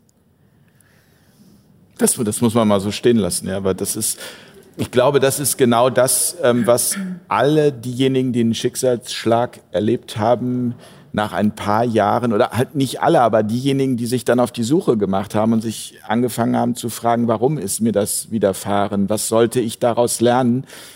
Mit, mit einer Dankbarkeit wirklich dastehen und sagen, es ist nahezu ein Geschenk. Aber das ist eben das Verrückte. Spricht man das in unserer Gesellschaft aus? Bewusst. Gilt man als Zyniker? Gilt man als irgendwie, also das kannst du doch so nicht sagen, wie unverschämt. Äh, ich habe mit bin, vielen ja. Krebspatienten gearbeitet dann danach. Ich habe auch eins, eins zu eins Sitzungen gegeben und und und habe so ich, ich die, mein Körper ist ist ich habe ich hab so eine Liebe zu diesem Körper zu unserer Körperlichkeit ähm, dadurch bekommen und und habe den Sinn von Krankheit verstanden. Ich, ich wusste danach ganz ganz viel Zusammenhänge und habe ganz viele Krebspatienten begleitet und ähm, sie alle oder fast alle haben mir erzählt danach dann dass diese Krankheit das größte Geschenk war ein wundervoller Weckruf, weil er sie wieder mit dem Tod konfrontiert hat. Ähm, weil auch Krebs, dieses ist gleich tot, das ist in unseren, das ist schon eingehämmert. Und wenn man aber dann bewusst durch diese Krankheit geht und, und sie aus anderen Blickwinkeln wahrnimmt, erkennt man, dass das, was vorher so Angst gemacht hat, eigentlich ein Riesengeschenk ist, ein Entwicklungs- Beschleuniger. Und Oliver, ich, glaub, ja. ganz kurz, ähm, ich glaube, zynisch ist es immer dann, wenn jemand, der das nicht erlebt hat, einem sagt, um einem zu helfen oder um einem fröhlich zu stimmen, na ja, das ist ja auch ein Geschenk und es ist doch so eine reiche Erfahrung. Ich glaube, wir, die wir sowas erlebt haben, können das sagen und auch äh, weil wir es durchlebt haben. Aber wenn mir jetzt währenddessen jemand gesagt hätte, Mensch, das ist aber ein großes Geschenk, was du da gerade kriegst, da wäre ich aber ordentlich ja. ausgeflippt. Ja. Und trotzdem ist es für mich heute natürlich auch ein Geschenk. Ein großes, eines der größten Geschenke, die ich gekriegt habe im Leben. Oliver, ähm, wenn ich oder wenn wir eine Sendung machen, gibt es ein Leben nach dem Tod und das Thema Reinkarnation. Ähm, gibt es da Zahlen darüber, also wie viele Leben man dann hat? Also wie, wie, oft, wie, oft, wie oft muss ich sozusagen noch, äh, oder bin ich schon sozusagen vielleicht ähm, bin ich, bin ich schon quasi jetzt in meinem letzten Slot. Oder wie vielleicht, vielleicht ist, äh, wenn wir durch sind, ist das erledigt. Das kann ich dir nicht genau sagen, aber es ist auch so, dass man nicht vergessen darf, in der geistigen Welt gibt es keine Zeit, keinen Raum. Wir haben Unendlichkeit. Was heißt das schon acht Leben oder 80 Leben oder 800 Leben? Was heißt auch der Planet Erde? Das Universum ist so groß, es gibt so viele Möglichkeiten zu existieren, zu sein. Ich glaube nicht, dass wir immer nur als Menschen wiederkehren, sondern dass ich weiß das zum Beispiel auch von, von verschiedenen Seminaren, wo wir auch äh, äh, Kontakte mit Geistführern hatten, die von anderen Planeten berichteten, dass es da auch gasförmige Lebewesen gibt und intelligente Lebewesen. Dass wir also nicht nur die Erde als Spielplatz haben, ich nenne das einfach mal so, oder als Bootcamp, sondern es gibt im ganzen Universum auch noch andere Möglichkeiten zu inkarnieren und, und zu wachsen. Ich würde es daher also nicht so an einer festen Zahl festmachen und sagen, so, wir brauchen jeder 80 Inkarnationen, sondern es hat einfach mit unserem Wachstum zu tun. Manche wachsen schneller, manche wachsen weniger schnell und wir haben. Und da gibt es Planeten, ja, da, geht, da existiert kein Gefühl. Es gibt Bewusstseinswelten, die, die haben dieses Gefühlsspektrum null. Die sind in einer kompletten Neutralität. Da geht es um ganz andere Kommunikationswellen und, und so Zeugs. Wie langweilig. Genießt es doch. Ja, ich genieße das. Äh, also ich, genieße, ich genieße das total. Ich habe mir gerade überlegt, so im nächsten Leben würde ich vielleicht gerne noch mal Gesundheitsminister werden oder so. Aber ja, einfach. Bist du dir da sicher? Ja. Ich würde einfach gern gucken, wie das ist. nee, ich, ich, erinnere dich dann. Ja. Nein, aber ich habe ähm, also ich habe noch eine andere Zahl hier, die mich erstaunt hat, weil ich habe auch vor Jahren das Buch Soul Survivor gelesen und es war die dokumentierte Geschichte eines Kindes, das nachts immer schwere Albträume ähm, hat und die Eltern total verzweifelt sind. Das Kind zwei Jahre alt, äh, jede Nacht immer wieder von schwersten Albträumen äh, geschüttelt und irgendwann haben die sich dann mit dem Thema Reinkarnation beschäftigt und sind zu einer Expertin gekommen, die ihnen das erklärt hat und gesagt hat, ja, ja, das Kind ähm, erinnert sich an sein vorheriges Leben und äh, davon handelt dieses Buch Soul Survivor. Ein Journalist hat diese Familie begleitet und hat diese Geschichte aufgeschrieben. Ich habe es gelesen, habe gedacht, das ist ja der Wahnsinn. Also das Buch hat für mich das bestätigt, was ich eh seit Kindesbeinen an fühle. Aber habe dann irgendwie auch wieder gedacht, naja gut, vielleicht, vielleicht ist es doch irgendwie konstruiert. Ja, also man, bei mir bleibt dann auch oder kommt immer wieder so ein Zweifel hoch. So, das ist der alte Jens von damals, der irgendwie das äh, fühlen sehen muss. Also und und dann sehe ich hier gerade so eine Zahl. Ähm, es gibt weltweit bereits 2500 dokumentierte Fälle, bei denen sich Kinder an frühe, äh, frühere Existenzen erinnern. Und das ist auch ähm, zusammengefasst ebenfalls von einem Wissenschaftler und ähm, der ist Biologe Dr. Michael Nahm. Den kennst du auch. Genau. Ja, und Dieter Hassler, die sind zusammen sozusagen hier in Deutschland tätig und führen die Arbeit von äh, Ian Stevenson fort. Mhm. Ne? Und äh, es ist auch im letzten Jahr ein neues Institut gegründet worden in den Vereinigten Staaten, wo es darum geht, einfach auch mal ja, Wissenschaftler weltweit zusammenzutragen, die diese ganzen Fälle eben auch weiter wissenschaftlich dokumentieren. Ne, du hast jetzt gerade, ich glaube, es ist James Leininger, so heißt der Junge ne, aus, aus dem Buch. Ja. Der ist ja auch bei mir im Buch drin, den habe ich ja auch als Paradebeispiel sozusagen gebracht.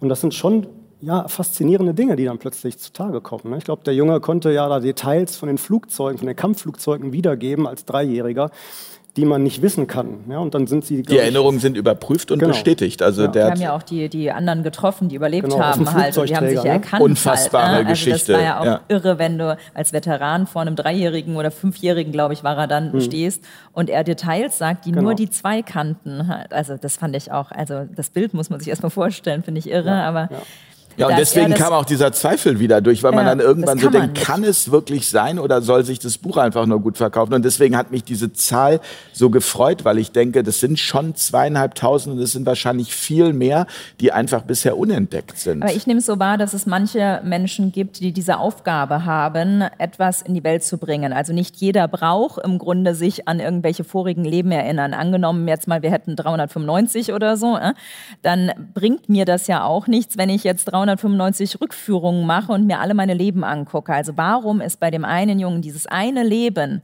so präsent gewesen? Also es sind wie Seelenaspekte meiner Meinung nach. Nicht er jetzt als Junge war dieser Mann, sondern dieses Leben von diesem Mann, der gestorben ist, war bei dem so präsent, weil er das Thema in die Welt bringen soll, weil er noch Botschaften durchgeben sollte, weil vielleicht auch die Familie sich da als Lebensthema was ganz Besonderes überlebt hat, überlegt hat halt. Ähm, also wenn man Rückführungen ja macht, dann wird einem auch nur das gezeigt, was dir für dein Leben jetzt in diesem Moment irgendwo Sinn ergibt. Also ich habe noch nie vorher, bis zu dem Moment, wo ich ihn da getroffen habe, etwas über äh, vorherige Leben gesagt. Ich habe darin keine Ausbildung, habe das noch nie gemacht, aber es war das, was das Mädchen mir gezeigt hat. Aber auch nur, weil ich, weil sie gesagt hat, dass es für sein Leben wichtig ist, dass ich das sage. Also nur deswegen sollte er einen Einblick in ein früheres Leben sozusagen bekommen, weil das die Geschichte mit der Joma heißt sie, ähm, bestätigt hat. Also da sind bestimmt noch tausend andere Leben, die vielleicht irgendwie auf anderen Ebenen noch vielleicht wichtig für ihn sind, aber viele auch, glaube ich, nicht. Also das finde ich das Faszinierende. Nicht jeder muss eine Rückführung machen oder muss sich an seine Leben, Vorleben erinnern, weil ich nicht das so empfinde, dass ich als Nina wiederkomme sondern es sind wie verschiedene Aspekte meiner Seele. Deswegen kann ich auch zu einem Verstorbenen äh, immer einen Jenseitskontakt herstellen, sonst wäre die Seele irgendwann weg und wieder inkarniert und tschüss dann so. Das, das so findet sie nicht statt.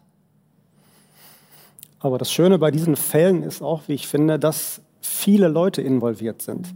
Es ist ja nicht nur so, dass man den James Leininger fragt und die Eltern fragt und dann sagt, okay, jetzt schreiben wir ein Buch darüber, sondern da sind ja die Leute aus dem Museum, aus diesem Kriegs- und, und Veteranenmuseum äh, und, und, das Veteranentreffen von dem Flugzeugträger, Natoma Bay hieß es, glaube ich.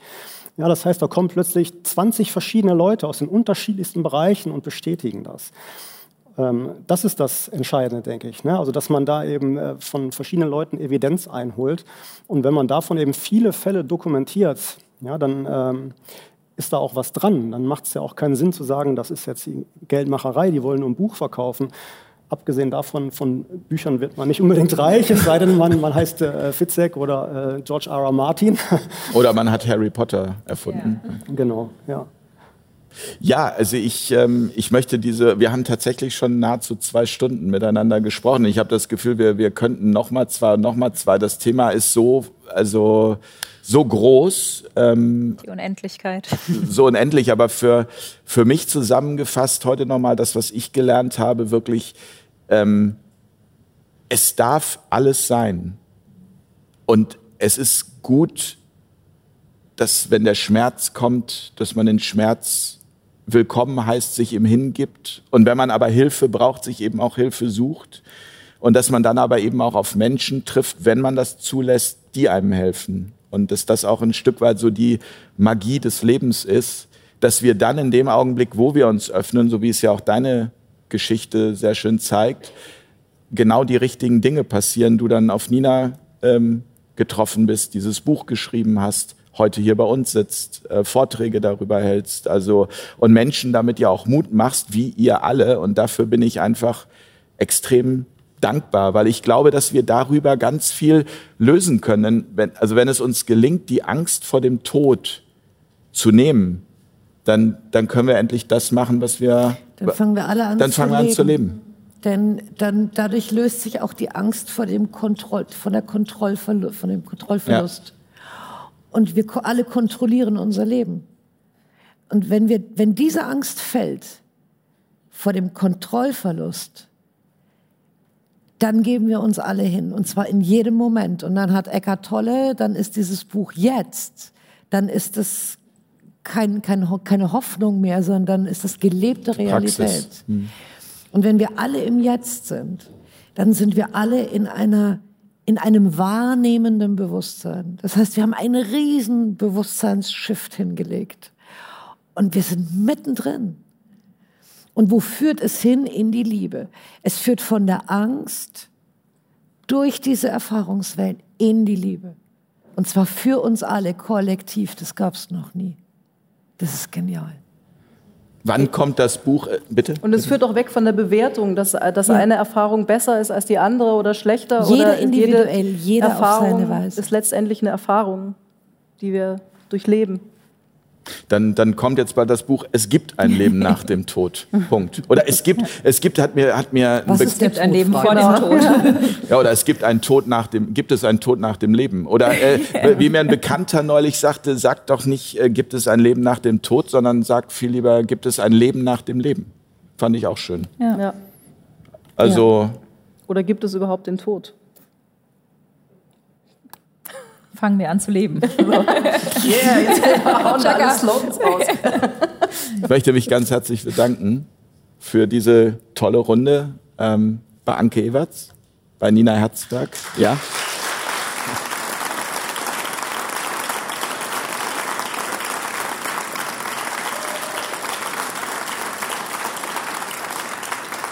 Bei Beatrice von Moreau.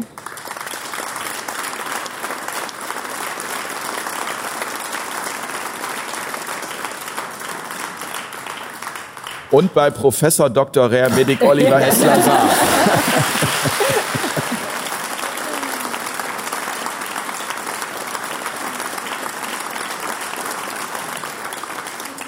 Und ich möchte mich bei euch bedanken, dass ihr hier seid. Vielen, vielen Dank, dass ihr diesen Moment, diese zwei Stunden hier mit uns im Jetzt verbracht habt. Vielen Dank hier ins Publikum.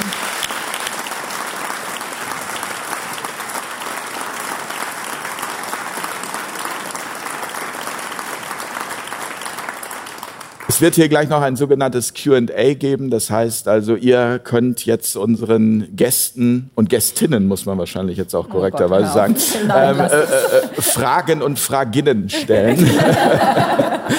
Darauf freue ich mich sehr. Ich danke euch ganz herzlich fürs Zuschauen. Ich danke wie immer an dieser Stelle für eure Unterstützung, ohne die dieses Projekt Fairtalk nicht möglich wäre. In diesem Sinne alles Gute. Ich glaube, es gibt viel zum Nachdenken und vor allem auch zum Nachfühlen nach diesem Gespräch. Vielen, vielen Dank für alles. Bis zum nächsten Mal. Gute Nacht. Tschüss. Danke, Danke an dich. Danke, Danke dir.